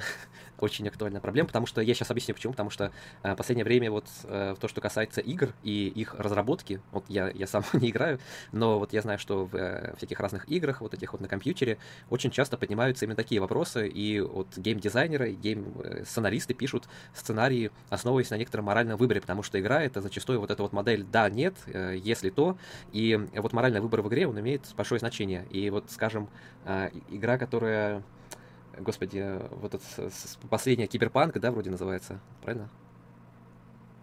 Да, одна. Вот, вот тут вот э, Киберпанк, там вроде как есть вот это вот э, моральный выбор вагонетки где-то там. Вот. То есть это очень актуальная проблема, я так понял, в последнее время. И, значит, спрашивают, как, как разные школы относятся к этому. не играл, да, поэтому не знаю. Вопрос действительно интересный. Ну, мне не очень, потому что это, знаете, это тот мем из моральной философии, который уже всех достал. Но просто за этим мемом стоит более серьезная проблема. То есть вагонетка это всего лишь одна из разновидностей попытки обнаружить некоторую проблему. То есть есть точно такой же пример про пересадку органов, есть точно такой же пример, куча таких примеров в массовой культуре, например, кто смотрел фильм «Хранители», я спойлер не скажу, без спойлеров будет, но один из героев, он, в общем, совершает такое действие, где он считает, что можно убить определенное число людей, чтобы спасти чуть большее число людей. Э, вот, то есть так, такие штуки там есть. А, то есть это довольно популярный сюжет. Мы можем сказать про фильм «Мстители», э, из популярной культуры, то есть я думаю, эти вещи кто-то смотрел, и вот если брать эту третью часть «Мстителей», где там Танос, э, Татарстанос, да, вот этот фиолетовый мужик огромный, он довольно последователен в своих действиях и убеждениях, он, например, считает, что если воспользоваться особой штукой и уничтожить половина популяции всей Вселенной, то в этой Вселенной наступит комфорт, благополучие, то есть всем станет хорошо в силу того, что ну, не будет некоторого типа переселения. Это тоже такой тип э, проблемы вагонетки. Да, звучит она довольно просто, то есть едет вагонетка, она едет на пятерых человек, которые привязаны к рельсам, эм, в, в какой-то момент рельсы раздваиваются, и если вы нажмете рычаг, то вагонетка повернет на другую ветку рельс и убьет одного человека. То есть у вас дилемма 5 против одного, довольно просто. Э, соответственно, как разные этические теории отвечают на эту дилемму? А, на мой взгляд, некоторые этические теории с этой дилеммой справляются лучше, чем другие. Вообще, наверное, надо сказать, что изначально эту дилемму при, придумала Филиппа Фуд, которая аристотелик, она представитель этики добродетели в современности. Ну, она уже не живая, но э, во второй половине 20 века представляла именно эту школу и разрабатывала в контексте нее множество этических этических моментов. То есть этический философ, кстати, вот женщина-философ. Вот э, Элизабет Энском, э, Филиппа Фут — это хорошие женщины-философы. Они попали в историю философии. Еще можно Ханну Аренд сюда засунуть. Айн Рэнд я бы не стал. То есть Айн Рэнд — это что-то более-менее спорное, но вот эти три философа, которых я первых назвал, они действительно попали в мейнстримную актуальную философию. То есть вагонетку изобрела, если что, женщина-философ. Соответственно, она ее изобрела, чтобы подорвать консквенционализм, но как-то об этом все забыли, и оно ушло в народ. То есть изначально Фуд желала изобрести такой мысленный эксперимент, в котором консеквенционалист с необходимостью выберет аморальное деяние, но при этом его этическая система будет это аморальное деяние тем или иным образом морально оправдывать. То есть э, консеквенционалист будет говорить, что он поступил правильно, но мы будем понимать с помощью, там, например, моральной интуиции, что нет, нас не устраивает моральная система, которая может иметь способность обосновать как морально правильные какие-то интуитивно неприемлемые вещи с точки зрения нашей моральной интуиции. У Филиппа Фуд была такая цель. Ну и, соответственно, очевидно, что консеквенционализм говорит довольно прямо.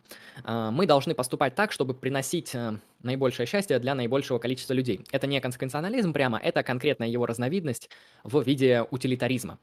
А, Бентам, Миль, разработчики. Консеквенционализм – это более широкий тезис, считающий, что эм, этика, она должна зависеть от последствий. То есть эм, мораль, она не про следование каким-то принципам и долгам, эм, мораль, она про то, чтобы сделать мир лучше в будущем. Ну, то есть, когда вы хотите поступить правильно, первое, я думаю, о чем многие думают, думают, это просто-напросто вы думаете о том, как бы сделать так, чтобы потом, после вашего поступка, в мире было лучше и для вас, и для других. То есть вы думаете, какие последствия от вашего поступка будут, которые устроят, ну, более-менее всех, которые будут наилучшими последствиями. И если вы мыслите вот так, если вы считаете, что когда надо поступить правильно, нужно смотреть на то, какие последствия принесет ваш поступок, то вы консеквенционалист. Можете долго не думать, это действительно так, это база. А в этом плане консеквенционализм, конкретно утилитаризм, он, конечно, говорит, нужно передвинуть рычаг, чтобы убить одного невиновного человека, спасти пятерых, потому что жизнь пятерых, счастье пятерых, благополучие пятерых, оно больше суммарно, чем благополучие одного. Можно сказать так. А, как ответит на это деонтолог? И сейчас мы можем увидеть некоторую такую проблему с деонтологией. У деонтолога есть абсолютный, то есть независимый от каких-либо обстоятельств, моральный долг, запрещающий убийство людей. Это значит, что вообще-то деонтолог не будет трогать рычаг, потому что если он тронет рычаг, это будет убийство невиновного человека. С точки зрения деонтологии кантовского типа, убийство невиновного человека является аморальным. Соответственно, деонтолог в этом плане ведет себя странно. То есть для нас очевидно, как будто, что, конечно, это кошмарная ситуация, конечно, это плохо, конечно, это трагедия, но, понимаете, вам никто не гарантирует, что мир — это рай. Вам никто не, гарантирует, что мир это какое-то розовое место, где всегда все хорошо, где всегда есть выбор между черным и белым, где всегда можно выбрать между меньшим добром и большим добром. Нет, мир это более ужасная вещь, Иногда мы попадаем в ситуации, когда нам приходится выбирать между ужасностью и еще большей ужасностью, то есть между кошмаром и пиздецом. И в этом плане консеквенционализм, он соответствует, на мой взгляд, все же нашей моральной интуиции, потому что он говорит, да, мы, к сожалению, должны убить одного, но это наилучший выбор. Здесь это наилучший выбор в силу того, что тогда погибнут пять, конечно. Это трагическая ситуация, да, мы и так, и так поступаем неправильно, но консеквенционализм — это единственная методология, которая может объяснить, как мы должны поступать, когда мы выбираем между неправильностью и неправильностью. Деонтологи, они, они такие говорят, знаете, я не буду морать руки. То есть, знаете, в мире происходит зло, но я не от мира сего.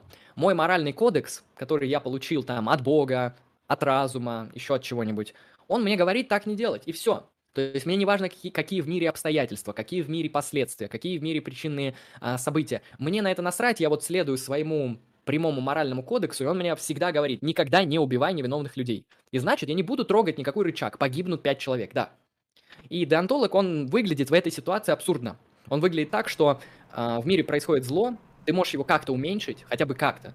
Но деонтолог говорит, нет, не мое дело. Я, я, понимаете, у меня свои там а, волшебные принципы, свои великие абстракции. Я не на вашей стороне. Вот, то есть я не буду морать руки. Вот это вот позиция деонтологов. Это очень хорошо подчеркивает Филипп Петтит, например, в своих лекциях. А, человек, который является представителем этики добродетели, он поступит довольно необычно. Потому что этика добродетели, она заранее нам не описывает, как человек будет поступать в той или иной ситуации. То есть мы не можем сказать, человек с точки зрения этики добродетели в данной ситуации поступит так, а не иначе. Мы можем сказать только одно. То, что человек в данной ситуации должен поступить как добродетельный человек. А, то есть как мужественный, мудрый, умеренный и справедливый человек. То есть это не вопрос теории, это вопрос практики. Нам нужно в подобной ситуации просто пронаблюдать, как человек с мужеством, с умеренностью, с мудростью, со сообразительностью и со справедливостью, как своими чертами характера, как своими склонностями и особенностями своей ментальной конституции, своими привычками, вот как он поступит. А это, ну, знаю, я, я прошу прощения, это, а это может делать через образец, через одного такого человека, или статистически подобрать несколько таких людей? А, это уже не особо важно, можно и статистически, можно и через образец, потому что этика добродетели, она часто говорит про образцы, она часто говорит то, что мораль, она не, это не абстрактные принципы, мораль — это образцы человеческого бытия, то есть даже не поведение, существования. То есть вот некоторые футболисты, они существуют так, что они хорошо играют. Некоторые ученые, например, э, физики, они существуют так, что они совершают физические открытия. И это некоторые образцы внутри этой институциональной структуры. И когда мы на эти образцы равняемся по их образу жизни, по их образу того, как они реализовали себя как профессионалы, мы можем поступать более добродетельно, чем раньше. Примерно так. Тут, мне кажется, ваши тоже подписчики или зрители спрашивают про еще один моральный вопрос стульев, но я его задавать, пожалуй, что не буду, при всем уважении к задающим. Хорошо. Эм, что вы думаете про философию Хайдегера? И не кажется ли а, ему, наверное, Хайдегеру, или вам, а, что в философии вышепомянутого бытие есть проявление сущего, то есть бытие делает сущее определенным сущим? Я с Хайдегером не так глубоко знаком, как хотелось бы где моя традиция и мои интересы исследовательские, они лежат в основном в практической философии и в аналитической, эм, так сказать, исторической традиции. Как видно, Хайдегер, он не проходит ни один критерий, то есть Хайдегер не занимается этикой и политикой, Хайдегер не аналитический философ. То есть я на нем, я о нем знаю только на уровне ну, некоторого историко-философского понимания, на уровне вот таких вот более глубинных интерпретаций не особо. Ну, как скажем так, Отвечая на этот вопрос, я его сейчас даже перечитаю. Не кажется ли вам, что в философии упомянутое бытие есть проявление сущего? Мне кажется, нет. Хайдегер много раз дает понять, что бытие и сущее – это разные вещи.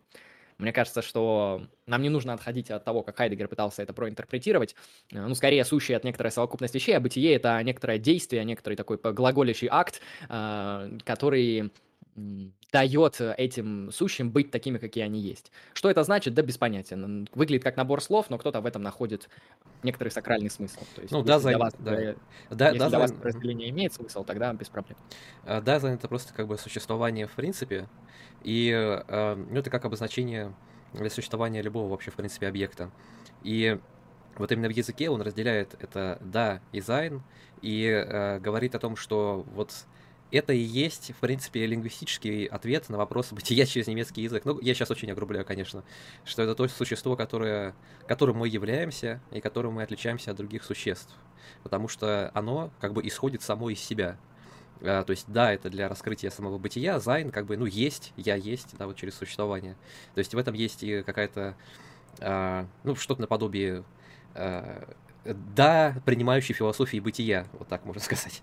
И в этом смысле его бытийная философия, она же, э, ну то есть она должна быть найдена в каждом отдельном человеке, но при этом она должна быть соотнесена с разными факторами. Вот одной из таких факторов э, является его как раз метафизика, где есть какое-то темпоральное измерение, где мы вкладываем еще и ну, фактор смерти, который туда закладывает основу вот этого аутентичного экзистирования, то, что он как раз ввел.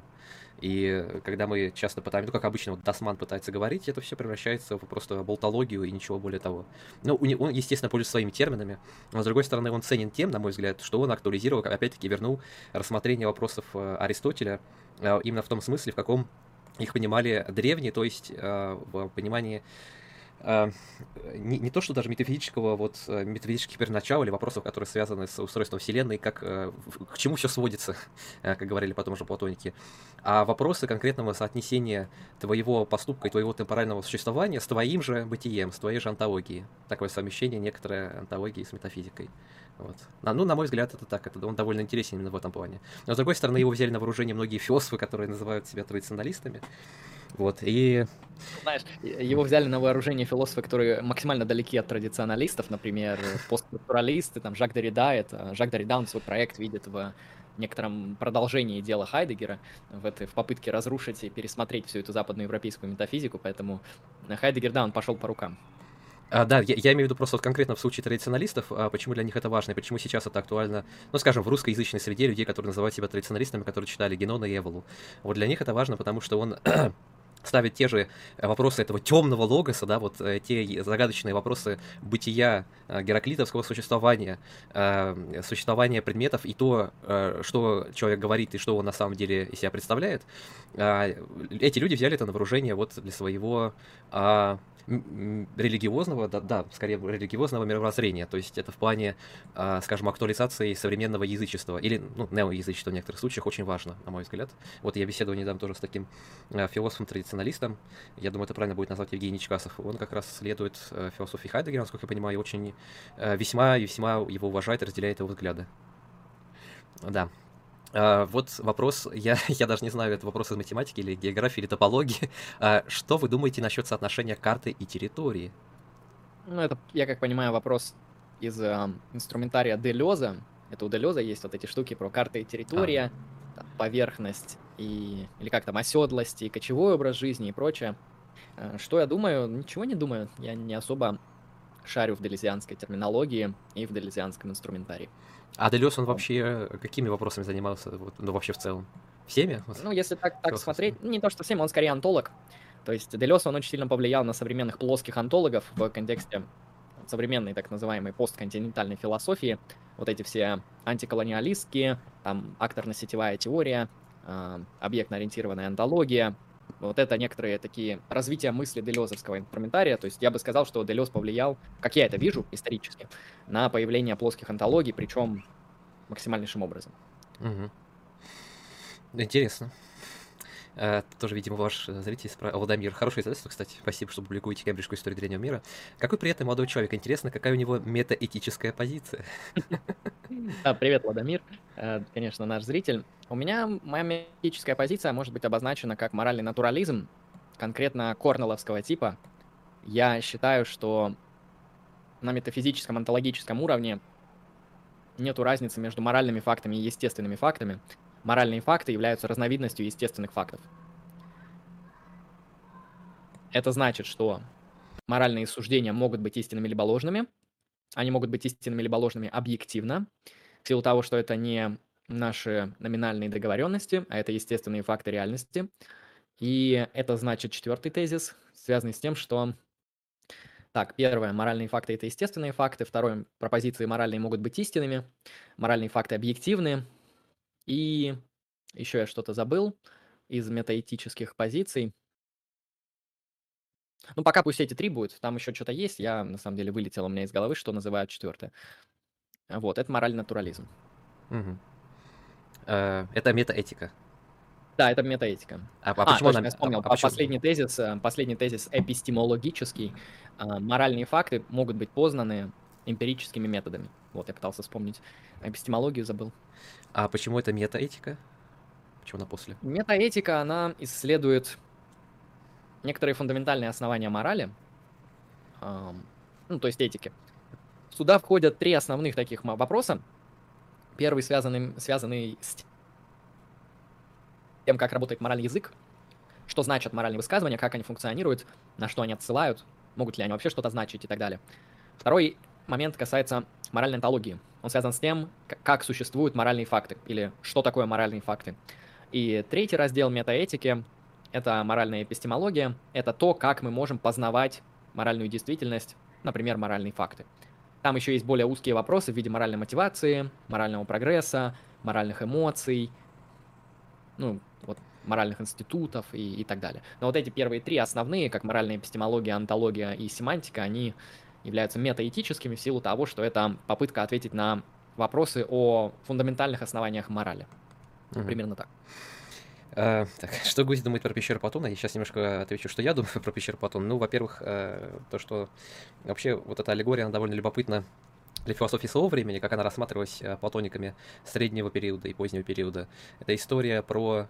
ну, это на самом деле еще находится в некоторых других работах, ге- геометрическом плане рассмотрения э, Платоном в э, значит, в, той, в, той же, в том же государстве, э, в том же рассмотрении, как человек видит объекты и что для него является реальностью, э, где он сравнивал, где Платон сравнивал точку, ну, устами Сократа, естественно, э, с нахождением э, естественно максимально доступного и максимально хорошо описывающего реальность геометрического, э, ну, э, расположения вещей. То есть такая, ну, как бы тоже, можно сказать, топология, да, в некотором смысле.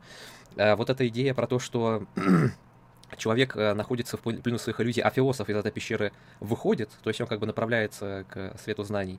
В этом смысле у него довольно любопытное рассмотрение того, что, можно сказать, вот этот огонь, который горит позади человека, на самом деле это солнце, и э, солнце, оно преломляет различные объекты, оно изменяет наше видение света и цвета, и э, так как сами объекты подвержены влиянию различных факторов, э, скажем, при э, вот, создании зрительного образа в человеческом глазу или просто в мозгу, а после этого э, с точки зрения рассмотрения, ну, то- того, что можем сказать, поисками истины, эпистемологии, э, Платон говорит, что вот эта призма, она есть призма э, солнца полиса, то есть политическая точка зрения. То есть вот этот вот э, э, миф про пещеру на самом деле является основанием политической философии и ну, философии, которая рассматривает политею, да.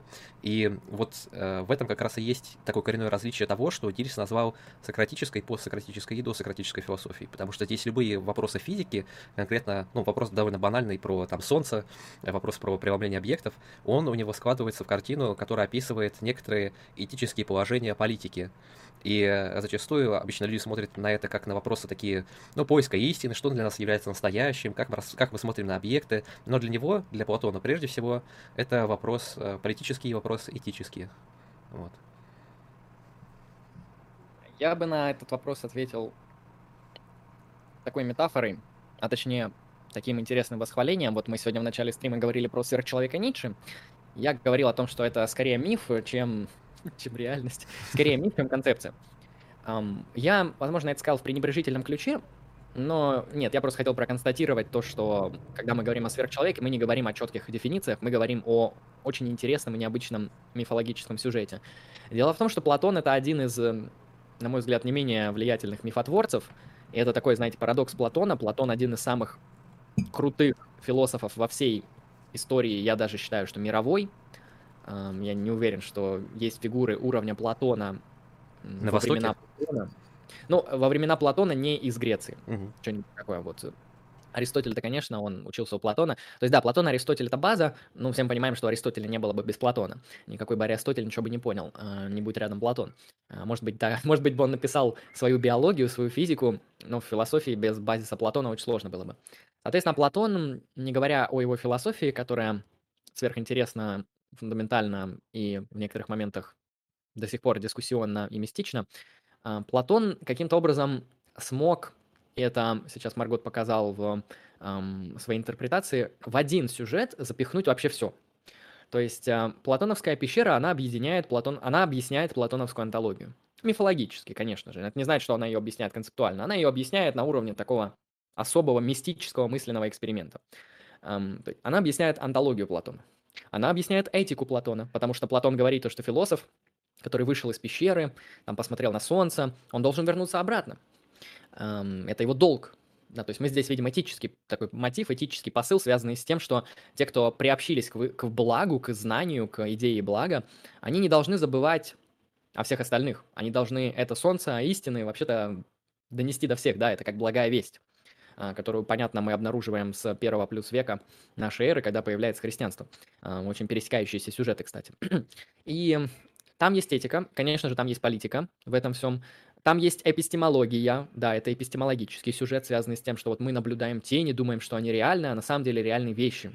Да, и тот огонь, который светит, подсвечивает вещи, и вот это реальность, а все остальное это тени, да, это иллюзия, это ошибка, и вот у нас есть некоторое такое вот мифологическое описание эпистемологического аппарата, то, что есть какие-то прообразы вещей, а есть тени, и тени здесь это наши феноменальные восприятия, а прообразы вещей это формы вещей, то есть идеи. Эм, на греческом. Примерно так. То есть этот миф, он заключает в себе буквально всю, всю философию Платона. Я уверен, там можно где-нибудь вычитать его взгляды на философию образования, хотя это уже сложнее, но этику, политику, эпистемологию и антологию мы вычитываем в этот миф и обнаруживаем его там с абсолютной легкостью. Поэтому мне нравится то, что Платон... Так у него же вся республика, она же посвящена как раз вот этой пайдее, то есть там, там есть образование, да. Там она. В мифе о пещере. А, в мифе о пещере тоже, потому что он... Э, это, это наставление э, Сократа, э, значит, брату, как его, Головкону, по-моему, да, брату Платона. Mm-hmm. То есть это наставление в том смысле, как нужно проводить пропедевтику для человека, который не погружен в философию. То есть сам по себе момент описания пещеры и то, как строится построение его, значит, философских рассуждений, это уже есть вот пайдеический подход. Вот, тем более, да, это я не замечал, но вот даже философия образования обнаруживается в мифе о пещере. То есть здесь можно только похвалить Платона за какой-то невероятный художественный талант, я не говорю про его философский талант, который не менее велик, благодаря которому он смог в один небольшой, это же небольшой раздел, там вот такой маленький миф, он там буквально в одну главу а, книги государства укладывается, ну, ну не в главу, а в книгу внутри книги, как бы это на главу похоже. А, соответственно, за очень маленький промежуток времени Платон художественно объясняет вообще всю, все, что он хотел сказать.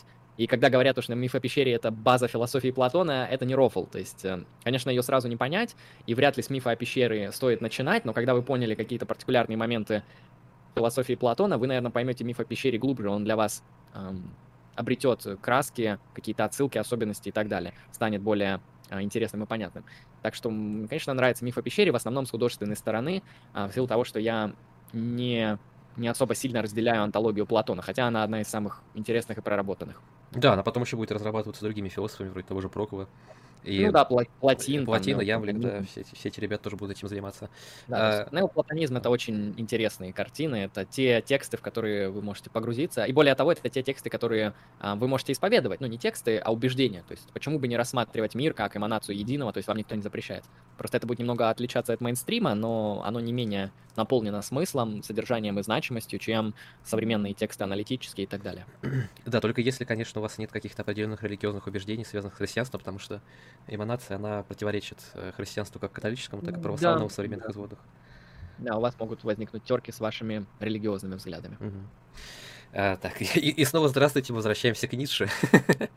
Что Ну в понятии Ницше есть воля в человеке? Это как у Платона, что воля — это что-то, что использует интеллект, чтобы подражать, а, чтобы побороть желание, или как у социопатов, что воля — это желание, или что-то третье, типа преодоления. А, Воля у Ницше, понимаете, когда мы говорим про волю у Ницше, про волю к мощи, так называемой, про волю к власти, как ее переводят, мы говорим не совсем о нашем вот волевом порыве в смысле классического субъекта. То есть а, в классическом смысле про волю говорит Платон. Про волю говорит в максимально классическом смысле, вот актуальным нам в современности, а, про волю говорит Декарт. Ну вот есть а, человек, он обладает ограниченным разумом и неограниченной волей. И вот воля, она там всякое хочет, это хочу, это хочу, вот это вот мое такое личное хочу, личное желаю. Вот это вот воля. Кант говорит про волю, да, добрая воля, злая воля. Добрая воля, та, которая действует в соответствии с категорическим императивом и так далее. Ну вот воля как некоторый такой вот наш механизм, связанный с нашей вот практической деятельностью. Вот что-то такое. Это классическое понимание. А, понимаете, когда Ницше говорит о воле, очень сложно сказать, что Ницше наследует Канта и Декарта, наследует вот эту традицию классической философии. Когда Ницше говорит о воле, он, о воле он скорее похож на Шопенгауэра. Мы всем, всем понимаем, насколько Шопенгауэр повлиял на Ницше, на его онтологические ну, не то чтобы взгляды, но на его онтологические предпочтения и склонности. И когда Ницше говорит о воле, он скорее, скорее говорит о шопенгауэровской воле. Он говорит о некоторой структуре реальности, которая за, за- является основанием всех вещей. То есть воля к власти, она вот объективируется в разные штуки. Она объективируется в камне, в животных, в бактерий, в микробов, в людей. Да, то есть вот воля к власти — это некоторый такой вот хаотичный, слепой, силовой процесс движения, который направлен на усиление самого себя, причем это процесс не единый, это множество сил, множество процессов, это такая, знаете, борьба, это а, какая-то такая вот, не знаю, как, э, как некоторая ризома, да, в которой вот сплетается куча-куча потоков, непонятно, где начало, где конец, кто на кого влияет, вот это вот а, хаотическое движение, где м, одна штука там подавляет другую, где одна вытесняет другую, где одна а, усиливает себя за счет других или наоборот уничтожает себя своей же силой и так далее. А Вот это скорее воля к власти. То есть, когда мы говорим о ницшевском дискурсе, нет смысла применять его там, а вот когда Ницше говорит про волю, он имеет в виду волю психопата или волю нормального человека или волю Платона. Нет, он говорит о фундаментальной структуре реальности. То есть, ваше тело это и есть некоторая форма объективации воли. То есть, если вы родились, там, не знаю, сильным качком, то вы вот та воля, которая объективировалась так, что это вот такой особый, ну, то есть, ваш организм это и есть некоторый такой не знаю, обратная сторона воли к, к воли к мощи. Причем эта воля к мощи, она не трансцендентна, вот она буквально, она и есть вы. То есть вы это а, особый поток, а, в который морф- от слова мор- ну, Морфология? оформилась, да, а, да, хотел морфология сказать, а, оформилась э, воля. То есть э, здесь э, нет смысла как-то там говорить, что воля это какой-то ваш маленький механизм внутри вашего интеллекта или наоборот ваш маленький механизм внутри вашего тела, который подчиняется интеллекту. Нет, вы и есть весь, это, это все воля к власти. Да, то есть когда вы там, не знаю, съедаете еду, это вот действие воли к власти и так далее. То есть это особый такой поток мощности, который в этом мире располагается, и другие потоки мощности ему сопротивляются, да, как бы активные силы, реактивные силы, они накладываются друг на друга, вступают в определенные там взаимодействия и так далее. То есть э, я бы мыслил Ницше так. То есть мы, Ницше Нужно стараться мыслить Ницше за пределами классической философии, за пределами Декарта, Платона, там, Августина, конечно же, за пределами всего этого. Нужно мыслить Ницше, э, ну вот, скорее, скорее так, как его описывает Делез э, в работе Ницше. На мой взгляд, это очень хорошая интерпретация Ницше. Я скептически отношусь к Делезу, но то, как Делез интерпретирует Ницше, это, в принципе, убедительно. Это соответствует тому, что хотел сказать Ницше во многом. Э, То есть, например, то, как интерпретирует Ницше Хайдгер, я вижу, что это не Ницше. Это некоторая попытка натянуть Ницше на что-то другое. То есть вот Хайдгер, он берет какой-то он берет Платона и переворачивает его. То есть он берет Платона со знаком «не» и говорит, что это Ницше. То есть э, Ницше он не хотел выставить себя как Платон со знаком «не», хотя и это можно натянуть на него. Ницше — это скорее то, как его описывает Делес, э, как вот такой попытка описать тысячи бесконечных потоков сил, сталкивающихся, активных, реактивных сил, а, вот их взаимодействия и так далее. Так что скорее старайтесь интерпретировать Ницше не в контексте классической философии, а в контексте вот философии будущего. Мгм. Ну, будущего, в смысле, для нас уже современного. Но я бы даже сказал, что в плане Шопенгауэра он основывается на огромном спектре вот этой вот э, мир как воли представления, даже в плане разработки того, что у него есть э, в отношении растений, то есть вот эти силы, которые приписываются растениям, э, что есть какие-то спонтанные внутренние процессы, которые происходят в этих растениях, и в них проявляется через это э, то, что можно было сравнить э, с движениями воли животных. Так вот, про это говорит примерно Ницше, описывая его, значит, последнего человека. И да, действительно, вот его стоит воспринимать в контексте, и в философских трудах вот таких действительно французских философов вроде Дрёза это более актуально. Ну и, конечно, да, он был человеком своего времени, то есть э, это не философский трактат, это скорее публицистика такая, очень философская, очень оригинальная, но он спорил со своими оппонентами, то есть это все было э, так или иначе направлено на людей, которые его прочитали, поэтому там очень много полемических моментов, именно поэтому это структурно, иногда у него не обосновано, но зато это вызывает некоторые мысли и, так сказать, ну, если, если можно применить термин, сублиминарно, подсознательно прорастает из того, что вообще Ницше говорил э, изначально в происхождении трагедии из духа музыки и его противостояния полонического и дионисийского. То есть это целый спектр такой, начиная от классической филологии, заканчивая, ну, потом продолжая, значит, апологии Шопенгауэра и заканчивая его вот этой э, волей к мощи. Да, то есть это целый комплекс такой. Есть ранний Ницше, который можно проследить э, в его, там уже, так говорил Заратустер, есть более поздний Ницше когда он писал письма Папе Римскому, находясь в безумном состоянии. Да, да. Ну, Фуко, например, очень интересно, когда говорил о смерти автора, вот такая концепция, не буду на ней долго что-то там говорить, останавливаться, если не спросят отдельно, желательно с донатом. Эм, Фуко, он такой говорит, подождите, а как, а как установить автора? Вот смотрите, Ницше, это вроде автор, так говорил Заратустра, да, там великое художественное произведение с очень интересными концепциями, идеями, вот Ницше автор генеалогии морали, как вообще как работы, подрывающие все основания классической классического подхода к морали, и в то же время Ницше автор каких-то записок, в которых он пишет Папой Римскому, в которых он пишет какой-то бред, сумасшествие, какой-то просто набор поехавших, э, фраз поехавшего, да, ну то есть по факту.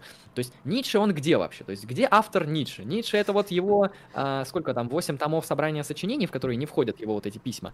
Э, или Ницше это вообще все, что делал Ницше? Ну, современная, судя по всему, я не знаю, как работает архивоведения, я не знаю, как работает вот историческая наука, но когда мы говорим про Ницше, мы говорим про его вот конкретные опубликованные, оказавшие влияние работы, да, то есть рождение трагедии, Заратустра, генеалогия морали, утренняя заря, там, а, по ту сторону добра зла, там и так далее. Но мы почему-то не говорим про его там студенческие черновики, которые на самом деле не Ницше. Мы не говорим про его работы, когда он там уже в дурдоме сидел. Это не Ницше. Ницше это всего лишь какой-то там маленький исторический промежуток Ницше. То есть Фуко этим тезисом пытается показать, что автор это не что-то реальное, это что-то конструктивное, что-то, что потом историки, архивоведы, они собирают и ставят на полку и говорят, вот эти вот э, совокупность книжек, это Ницше, а все остальное, ну, это там какой-то поехавший написал, ну, говорят, что Ницше, но это, это другое. Но это как раз да. подход такой истории философии, как раз вот рас, рассматривал Бретан Рассел, он брал из, э, когда рассматривал философию античности, брал что-то из стоиков, говорил, ну, знаете, стойки, на самом деле, вот такая моральная философия древности, все ее принимали, потому что он брал что-то нужное для его собственной философии, для его собственного обоснования. Соответственно, когда мы рассматриваем историческую науку, там есть компаративное источниковедение, это когда мы берем э, несколько, то есть мы берем все работы автора, и мы берем несколько работ, которые на него повлияли, контекстно, чисто контекстуально, выявляем, какие обороты он брал у других авторов, какие идеи рассматривал, которые он заимствовал так или иначе. И, ну, в этой связи э, вот историческая наука, она более объективна по крайней мере, у него есть четкий инструментарий, как работать с текстами. А вот, э, да, Фуко, я даже согласен с тем, что он заложил больше основы для того, что можно было сказать, текстуальная работа с античными авторами, потому что у него, у того же Фуко, есть разработка, скажем, сексуальности. Вот, история сексуальности, история безумия. Там же он рассматривает те основные моменты, которые сейчас э, поставили во главу угла люди, которые занимаются э, историей повседневности, школа аналов Жака Легов, который уже помер, но он продолжается в своих учениках. И вот э, когда мы рассматриваем того же Дотса, и когда, когда Дотс говорит о том, что есть контекстуальные вот эти вот, uh, uh, как бы сказать, философские намеки на общество стыда у Платона в его работе «Республики», в его mm-hmm. работе, связанной вот с этими детьми 11-летними. Но действительно так, то есть Фуко перевернул эту пирамидку сверху вниз и сказал, что вот это вот базис, на самом деле, это просто то, что люди хотели видеть в этих работах, то, что они там находили, но это не сам Платон, не сам Аристотель, не сам Ницше. Вот, так что он большой молодец. Вот так вот. Да, а, то есть какой-то очень большой такой вопрос, общий. Э, как вы относитесь к детерминизму? Ну, смотрите. Я не что там...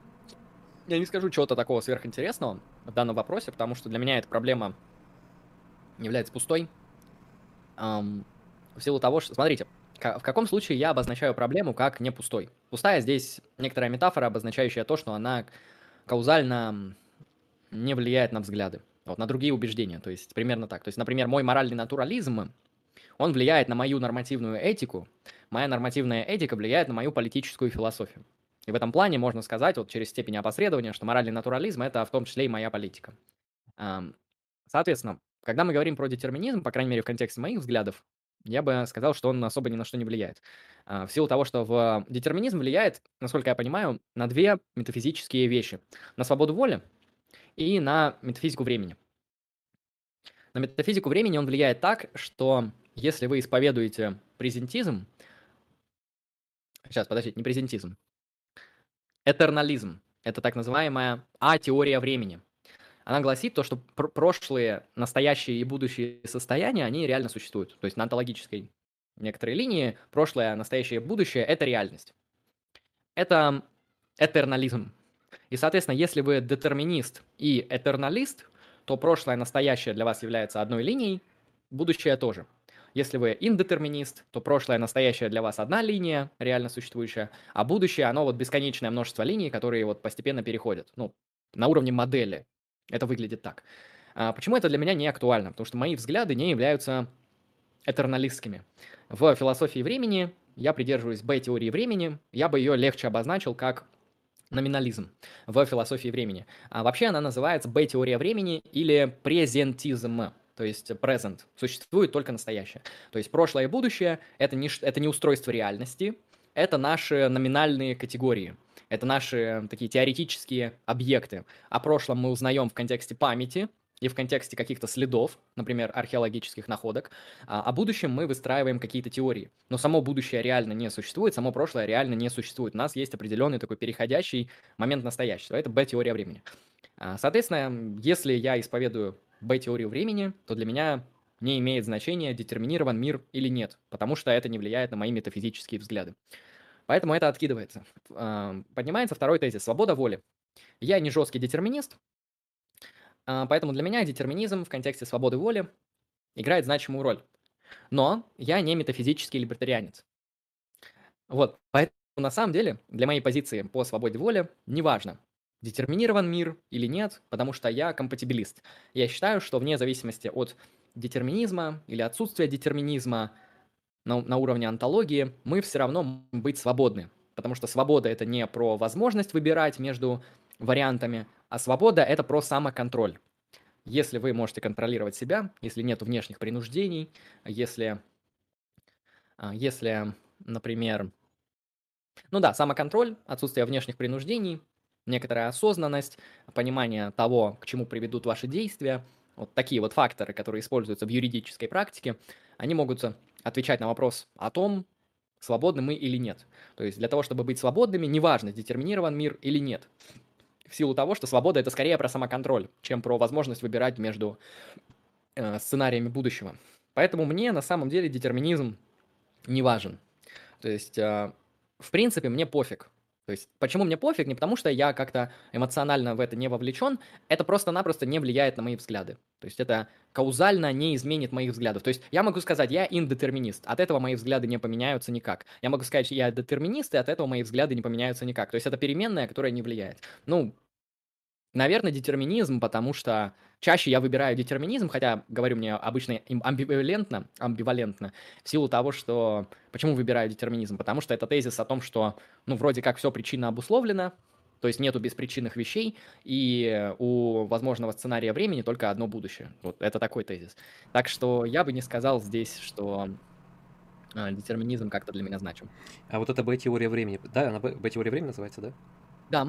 Она как-то может встроиться в какую-то религиозную философию и мировоззрение человека, который придерживается, скажем, христианства, потому что в христианстве есть э, вот это временное изменение, это, там есть шкала от э, спасения, ну, по крайней мере, вот того, что Иисус избавил людей от вечных мук, до момента второго пришествия. И вот на всем этом отрезке человек проявляет себя, проявляет совокупность э, своих этических в манифестации именно на отрезке до конца времен, и э, так как он себя проявит, в конечном счете окажет некоторое влияние на его э, посмертие. И если мы, скажем, вынем отсюда элемент э, того, что в конкретной жизни человека есть вот это вот временное измерение, на которое он э, повлиять не может, и там совокупность процессов, который идет от одного к другому, и он в этот процесс встраивается, то есть он в контексте этого процесса, то не является ли его тогда, его собственная жизнь, э, неким мерилом этого процесса?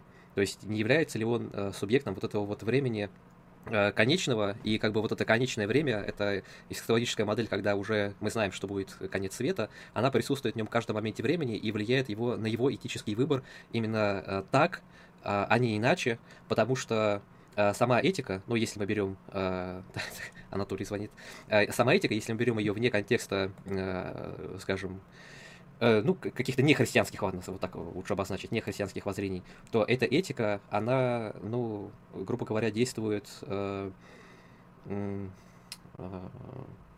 э, действует так, что человек соотносит свое христианское мировоззрение с э, вот этим глобальным измерением его собственной этической, его собственного этического выбора. То есть его этический выбор как бы он, э, он детерминируется в конечном счете э, тем временем, которое ему отведено. Но это вот, э, сейчас, я, сейчас я более точно сформулирую, это вот то, про что говорил Лютер, то, что количество людей спасенных, оно ограничено, оно известно, оно измерено, да.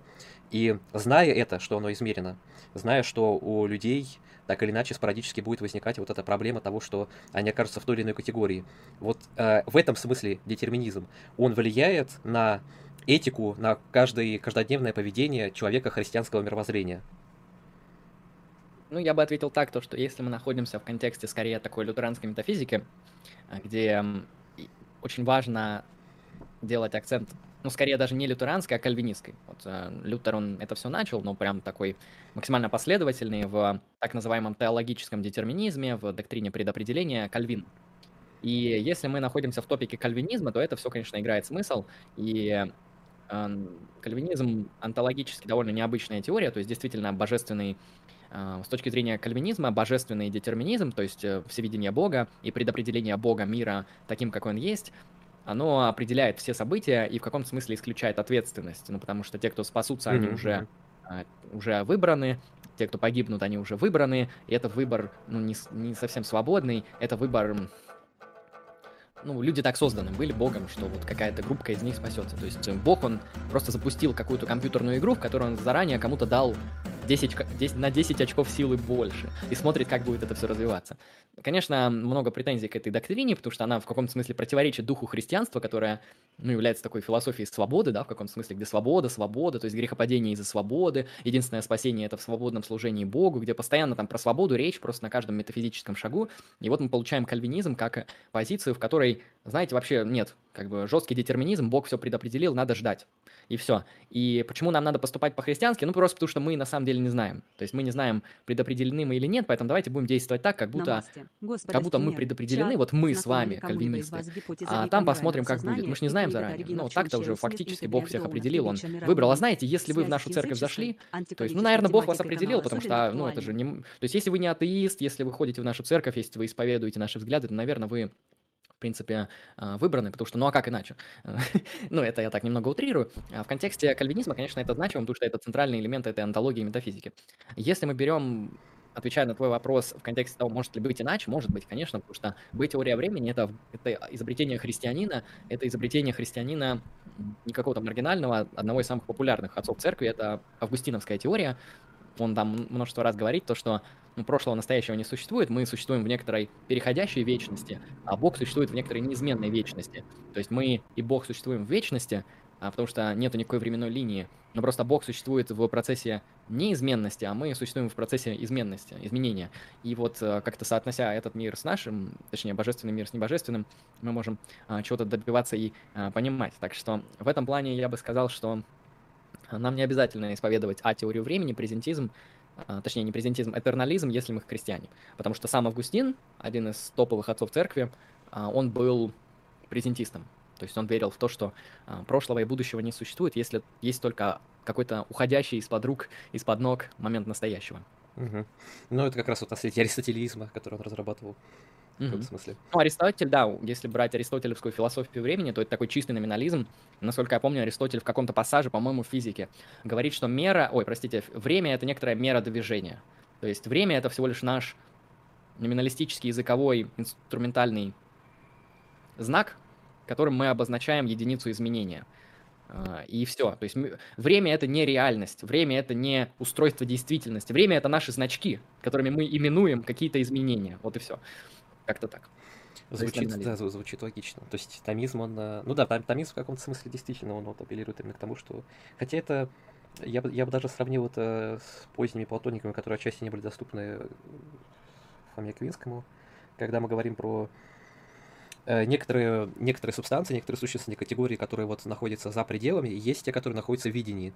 И вот те, которые находятся в видении, мы их можем поставить в отношение времени, мы можем их измерить, и, ну, грубо говоря, мы можем даже детерминистически прийти к тому, что они определены, правда, не нами. Но в этом случае наше отношение к добру, к его проявлению и так далее, оно никак не меняется, потому что э, добро, ну, по платоникам, опять-таки, это просто ну, неверное понимание блага, а само по себе вот это зло, которое человек совершает в своем этическом выборе, это зло, оно проявляется просто через совокупность каких-то проблем. Например, вот есть идея ума, и там есть, э, скажем, подкатегория, э, ну, по, по степеням, несколько неудовлетворительный ум. Вот. Люди глупые, например, или люди действуют как-то Э, несмотря на благо, то есть они действуют в своих э, каких-то интересах, интересы, которые благу противоречат, и поэтому вот выбор в сторону зла, это, это э, есть просто выбор в сторону ошибки такой. Вот, соответственно, все это в темпоральном измерении не имеет никакого значения, потому что все и так предвечно есть в каком-то смысле. Да, согласен. Так. Это, это интересно. Ну, христианская антология, она, в принципе, интересна. В основном христианам, конечно же. Не, ну мне тоже интересно, почему. А, так, тут вопрос на споре. Большое спасибо на спор за 28 рублей. Ты солнышко. А, намасте, господа. А, знакома ли кому-нибудь из вас гипотеза бикамерального сознания и книга The Origin of Consciousness in the Breakdown of the Bicameral Mind в связи с языческой а, слэш антиковедческой тематикой канала особенно актуальна? Я первый раз слышу, не знаком. Я, к сожалению, тоже не знаю совершенно. Ну, надо будет посмотреть, что это за работа такая. Все, получается, основной труп э, по философии сознания прошел мимо нас. Бикамерализм. Вот я забил в гугле. А, две комнаты. Это про... А. Происхождение двухкомнатного разума. Интересно. По-моему, я что-то доходил. Да это не китайская комната, я понимаю, но да, да, что-то что я про это слышал. Да, надо будет посмотреть, Настя, спасибо большое. А, можно ли, вопрос, а, можно ли наблюдать сходство видов онтологии и философии Канта? И можно ли его таковым назвать? А, таковым я не очень понимаю, что здесь имеется в виду. Я и первый вопрос не особо понял. Можно ли, можно ли наблюдать сходство видов онтологии и философии Канта? Угу. А, ну, Кант, он вписывается то есть Кант его не выгоняют из антологии, он принадлежит особому типу метаонтологического проекта, который называется концептуализм. А, его потом наследует после Канта такой философ, как Питер Стросон, аналитически очень интересный. Кому интересен Кант, вам должен понравиться Питер Стросон. По-другому вряд ли может произойти. Соответственно, Питер Стросон и концептуалистский проект, он настаивает на том, что мы тем или иным способом должны просто-напросто нашу метафизику применить для описания структур нашего мышления. Кант описывал трансцендентальный аппарат, а Строссон описывает наши врожденные концептуальные схемы. Ну, врожденные в кавычках, то есть то, как, как мы мыслим опыт вот через призму нашего сознания. А, в силу того, что наша ментальность, она опыт определенным образом интерпретирует. И вот давайте посмотрим, как наша ментальность интерпретирует опыт, и это опишем. То есть задача антологии — это описание структуры мышления, в том же смысле, что это делал и Кант, только уже в контексте аналитического инструментария, а, с чем довольно неплохо справляется Строссен. То есть Кант вот как-то так, если отвечать на этот вопрос издалека, вписывается в метаонтологию, в антологию, то есть нету прям чего-то отдельного, где мы можем сказать, что вот здесь только Кант, но это не значит, что Канта выгнали. Нет, Кант, Кант есть. И у Канта есть наследники, и у Канта есть аналитические философы-наследники. То есть мы можем говорить, что есть неокантианство, но вот про неокантианство в аналитической философии вообще никто не знает. Но про Питера Строссона знают. Неокантианцы — это очень особенные люди. Я как-то беседовал в Дискорде с неокантианцами, такими серьезными. Uh, да, Кант, на мой взгляд, очень сильно повлиял как раз именно на эту часть. Ну, вообще мне нравится, если честно, вот его, скажем, применение его философии, которую он сам описывал в о том, что называется международные отношения. Вот этот вечный мир, который основывается на Да, категорическом да, императиве. политическая философия Канта одна из самых интересных. То есть ее обычно именуют как такой вот некоторый международный конституционализм. Это сейчас очень похоже на проект Европейского Союза. И э, это интересный проект. Это попытка выработать некоторые такие конституционные принципы, правила, которые позволят э, множеству разных государств как-то уживаться в одном эм, таком человеческом союзе, позволяющем достигать каких-то целей, обходя войну. А, ну, то есть э, этот проект мало того, что неплохо разработан у самого Канта, его политическая философия, хотя она не очень похожа на его этику, то есть его этика, она довольно строга и требовательна, а его политическая философия скорее представляет из себя такую меру издержек. То есть если этика Канта с нас требует очень много, мы не должны лгать, мы не должны э, выводить себя из разумного состояния, скажем так. Это и наркотики, это и секс, это там мастурбация и прочее, это все аморально, это все порочно, это все вас выводит из состояния разумности и склоняет к такому вот нечеловеческому существованию, в силу того, что по Канту человек это скорее рациональное существо, то есть это такая вот чистый разум, да? Машинка а, для рациональности. Ну, при, примерно так, да. А рациональная автономная машина, а тело это некоторый такой побочный продукт, который нам приходится носить, потому что, ну, так уж получилось. Не повезло. Кан, если бы Кан знал про эволюцию, он, наверное, бы так и сказал. То есть мы на самом деле рациональные души, но просто из-за эволюции у нас какое-то тело еще приволотилось. Вот когда надо будет его отбросить, мы его сразу отбросим, но пока сидим. Э, соответственно, его этика, она очень требовательная, а его политическая философия, на удивление, нет. То есть она не такая утопичная, она не такая какая-то такая неадекватная, что давайте, давайте людям запретим врать в нашем политическом сообществе. Ага, да, и все. И все такие, ну да, и все, и рай наступил на земле. То есть нет, Кант, он не такой глупый, он понимает, что это не будет работать на уровне политики, он описывает политику как некоторую такую систему сдержек, где мы просто должны установить правила, чтобы люди, они совсем в зверство не впадали, то, что, чтобы они совсем не становились какими-то там порочными, развратными и прочее. И установив mm-hmm. такие барьеры, установив какую-то ситуацию там мира, а, и это создав некоторые э, возможные условия для адекватной политической жизни, на этом мы можем политику-то и закончить. Да, потому что по-настоящему политика, она про организацию условий, а что в этих условиях делать, действовать в соответствии с категорическим императивом. Вот. Да, то есть, Да, я, я бы на самом деле очень хотел бы сделать э, как раз лекцию про Канта. Я давно уже планировал такую э, лекцию больше развлекательную в плане его категорического императива, потому что очень интересно, какие следствия сам Кант видел в его записках, его заметках, в воспоминаниях современников относительно секса. Потому что у него была идея то, что не надо растрачивать себя как э, просто индивида, и поэтому не нужно в соответствии с учением от философским того времени, растрачивать свои жидкости. Вот, например, Кант всегда старался избегать потения он э, всегда ходил да. по одному и тому же маршруту, чтобы стандартизировать вот то, что называется походка. Его походка это мерило времени, по нему часы сверяли буквально там по, э, в Кёнигсберге. Да, и, есть и, и, и в то же самое время он был холостяком до конца жизни, но при этом у него, по всей видимости, был какой-то сексуальный опыт в юности, который э, заставил его произнести фразу, которая стала мемом, э, про то, что э, сам, сама по себе идея прекрасна, но процесс отвратителен. Вот. И, э, по всей видимости, он действительно хотел создать некое такое вот, э, как говорили даосские алхимики, вот это живое тело, которое, ну, вообще отличался слабым здоровьем, и он хотел сделать, э, продлить свою жизнь максимально долго, и вот любая растрата в плане этических да, нарушений своих норм, в плане изливания каких-то жидкостей и так далее, растрачивания себя в общем смысле, это, конечно, не его категория, это скорее категория э, Прокоп Диадоха, вот, это все является противоречием его философии. И в каком-то отношении, когда русские войска заняли Кёнигсберг, когда они, э, когда Кант перестал творить, когда он, э, собственно говоря, предал свою философию отчасти, э, вот именно в этот период у него возникает идея о том, что сам по себе секс это флистя, это категория долга, потому что люди должны размножаться. Но дело философу показать на своем примере, что это не обязательно. Вот, то есть это не, не обязывающий долг, это долг просто ну, вот, э, такой переходный долг. Потому что вот большинство его категорических вещей, оно основывается именно на категории Дерпфихте. Что довольно любопытно. Я советую рассмотреть кейс с абортами. Потому что э, я чекал то, как э, именно Кант ответил бы на дилемму абортов. И знаете, это там вилка происходит, то есть там либо одна позиция, либо другая, и они в каком-то смысле противоположны. То есть из Канта можно вывести про choice, из Канта можно вывести про life. Это как основные позиции в прикладной этике по вопросам абортов. По Канту человек — это рациональное автономное существо. То есть по Канту человек — это не совсем биология, а по Канту человек — это особый элемент вот этой биологической системы, который связан с работой ментальности, то есть сознания, и со свободой. То есть по Канту человек множество раз это обозначается, что это эм, свободное рациональное существо. Примерно так. Ну, очевидно, что зигота, эмбрионы, плоды не имеют ни свободы, ни рациональности в смысле Канта. То есть у них нет ни сознания, ни свободы воли в кантовском ключе, ни в каком виде. В этом плане мы можем говорить о том, что эти штуки абортировать можно. Но понимаете, тут еще проблема в том, что ребенок, который родился, он тоже не обладает до какого-то момента автономией и каким-то особо развитым сознанием. Поэтому, возможно, по Канту и постнатальные аборты в каком-то виде тоже допустимы.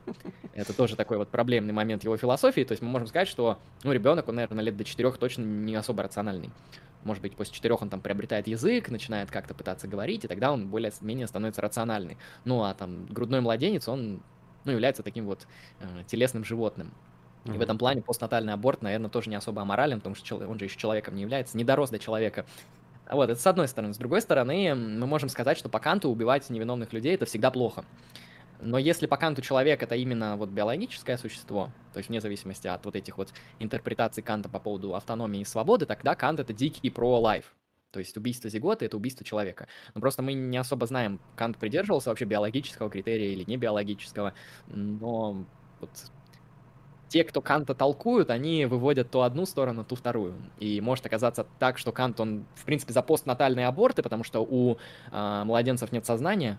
И с другой стороны, Кант, он вообще против абортов, потому что зиготы, они тоже люди. Так что э, это на подумать. Есть еще одна маленькая проблемка, которая заключается в том, что, по всей видимости, он был мизогинистом.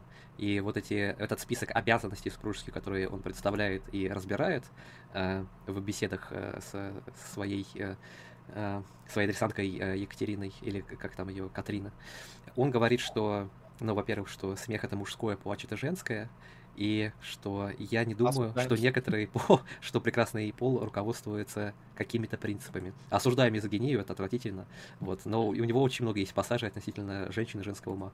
А тот спрашивает, как вы относитесь к Марбургской школе неокантианства? Есть что-то интересное?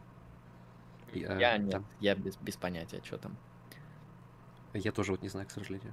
Но вообще про Канта можно бесконечно говорить, учитывая то, что его сама жизнь, она довольно, э, довольно схематична, так можно сказать, в эволюцию его взгляда. То есть сначала он был сведенбургианцем, он даже хотел поплыть к Сведенборгу, духовицу, который видел там миры разные, но, но в итоге не поехал, потому что ему казалось это отвратительно покидать собственный город и нарушать свои привычные дела. А с другой стороны, он всю свою жизнь жил на, ну, грубо говоря, подачки, на донаты. И вот когда Ему даже предлагали... Э, то есть все вот эти произведения, которые мы знаем, да, они написаны в поздний период, когда он уже ну, был более статусным да, таким. Под, под 50 с чем-то, по-моему, он сел пить, критику писать в 50 с чем-то. Да, и, и, естественно, когда он э, все это вводит в свою концепцию долга, он сам немножко, ну, лукавит что ли, потому что э, сам он долг перед государством, которое его содержало, и, и в частности перед людьми, которые его содержали, он их не выполнял. То есть это был такой стендап донат философ своего времени, так можно сказать. То есть это был да. такой закрытый клуб, там было 6-12 человек, людей, которые к нему приходили и обучались. А вот э, когда он получил кафедру, он уже начал заниматься, собственно говоря, разработкой философии. А до этого у него вот э, из-за его такой неопределенности, из-за того, что он отказывался жениться, он э, как бы пренебрегал этими долгами, так можно сказать. Вот. Ну, это знаешь, как эм, мы не настолько сильны, чтобы иногда действовать в соответствии с теми моральными принципами, которые мы разделяем, но мы достаточно мудры, чтобы эти принципы понимать. Угу. И Кант, наверное, что-то понимал, но а действовать каждому из нас тяжело. Да, как писал апостол Павел, если не Петр, э, о том, что я знаю, что такое благо, но каждый раз у меня не получается поступать правильно в Евангелии. Да, то есть я, в принципе, я с Богом знаком, я апостол, вот я на «ты» с ним общался, я, в принципе, знаю, что мне надо делать, но каждый раз не получается. То есть моя воля, она настолько порочна, что я каждый раз хочу делать все наоборот. Да, но потом он сказал еще в послании о том, что э, не, не нужно так себе критически относиться, потому что есть надежда. Кайл писал какой-то скилфа. Все-таки надежда, она прощает, надежда, она долготерпива, надежда, она вот такая, такая, такая. Вот. Ну, в общем, это, это было скорее под конец жизни. Э, в общем, дамы и господа, я думаю, что мы очень интересно побеседовали на нашем симпозиуме таком. Э, легко организованном. Конечно, мы не пили вина, да, мы его даже не разбавляли, мы даже его не покупали, но я тем не менее. Я газировку сегодня. Да, а я вот кофе. Я, не думаю, что, конечно, греки пили газировку или кофе, но в любом случае мы э, постарались держать такой философский темп беседы, ответили на вопросы про этику и мораль, ответили на вопросы про разных философов, про разные школы, про разные направления. И я думаю, что мы еще с вами встретимся обязательно, Андрей, поговорим про какие-то особенности каких-то философов интересных, вот обсудим какую-то философскую школу в будущем. Я вас благодарю за то, что присутствовали и были активны в нашей беседе. Да, без проблем. Спасибо большое тоже, что сегодня все соорганизовали. А, вот, поговорили, довольно интересно, как я и желал, и вопросы интересные. и с твоей стороны, и в чатике интересно было, так что, да, в будущем, конечно, повторим, но мы и так э, довольно много раз уже повторяли, и мне каждый раз нравился, поэтому, знаете, складывается эта устойчивая практика, связанная с тем, что а, такие стримы — это хорошие стримы, а хороших стримов в интернете не так много, и если мы их, если мы каузально влияем на их э, появление, то это хорошо. Да. Вот так вот. И обязательно, дамы и господа, призываю вас подписываться на ресурсы Андрея Лемона. Я потом еще добавлю другие ресурсы, на ресурсы Lucky Strike Philosophy. Там есть интересное обсуждение философии. Если, если вас интересует вопрос этики, морали и чего-то там современного в плане исследования философии, чего-то актуального, то это все вы найдете на канале Андрея. И обязательно поддерживайте Андрея Лемона, поддерживайте лайками, поддерживайте донатами, э, поддерживайте наш канал. И встретимся, наверное, уже завтра. Тогда, наверное, где-то в часов 6 вечера. Вот. Всех жду. А, спасибо вам большое за то, что были с нами. И всем пока-пока. Всем удачи, всем пока.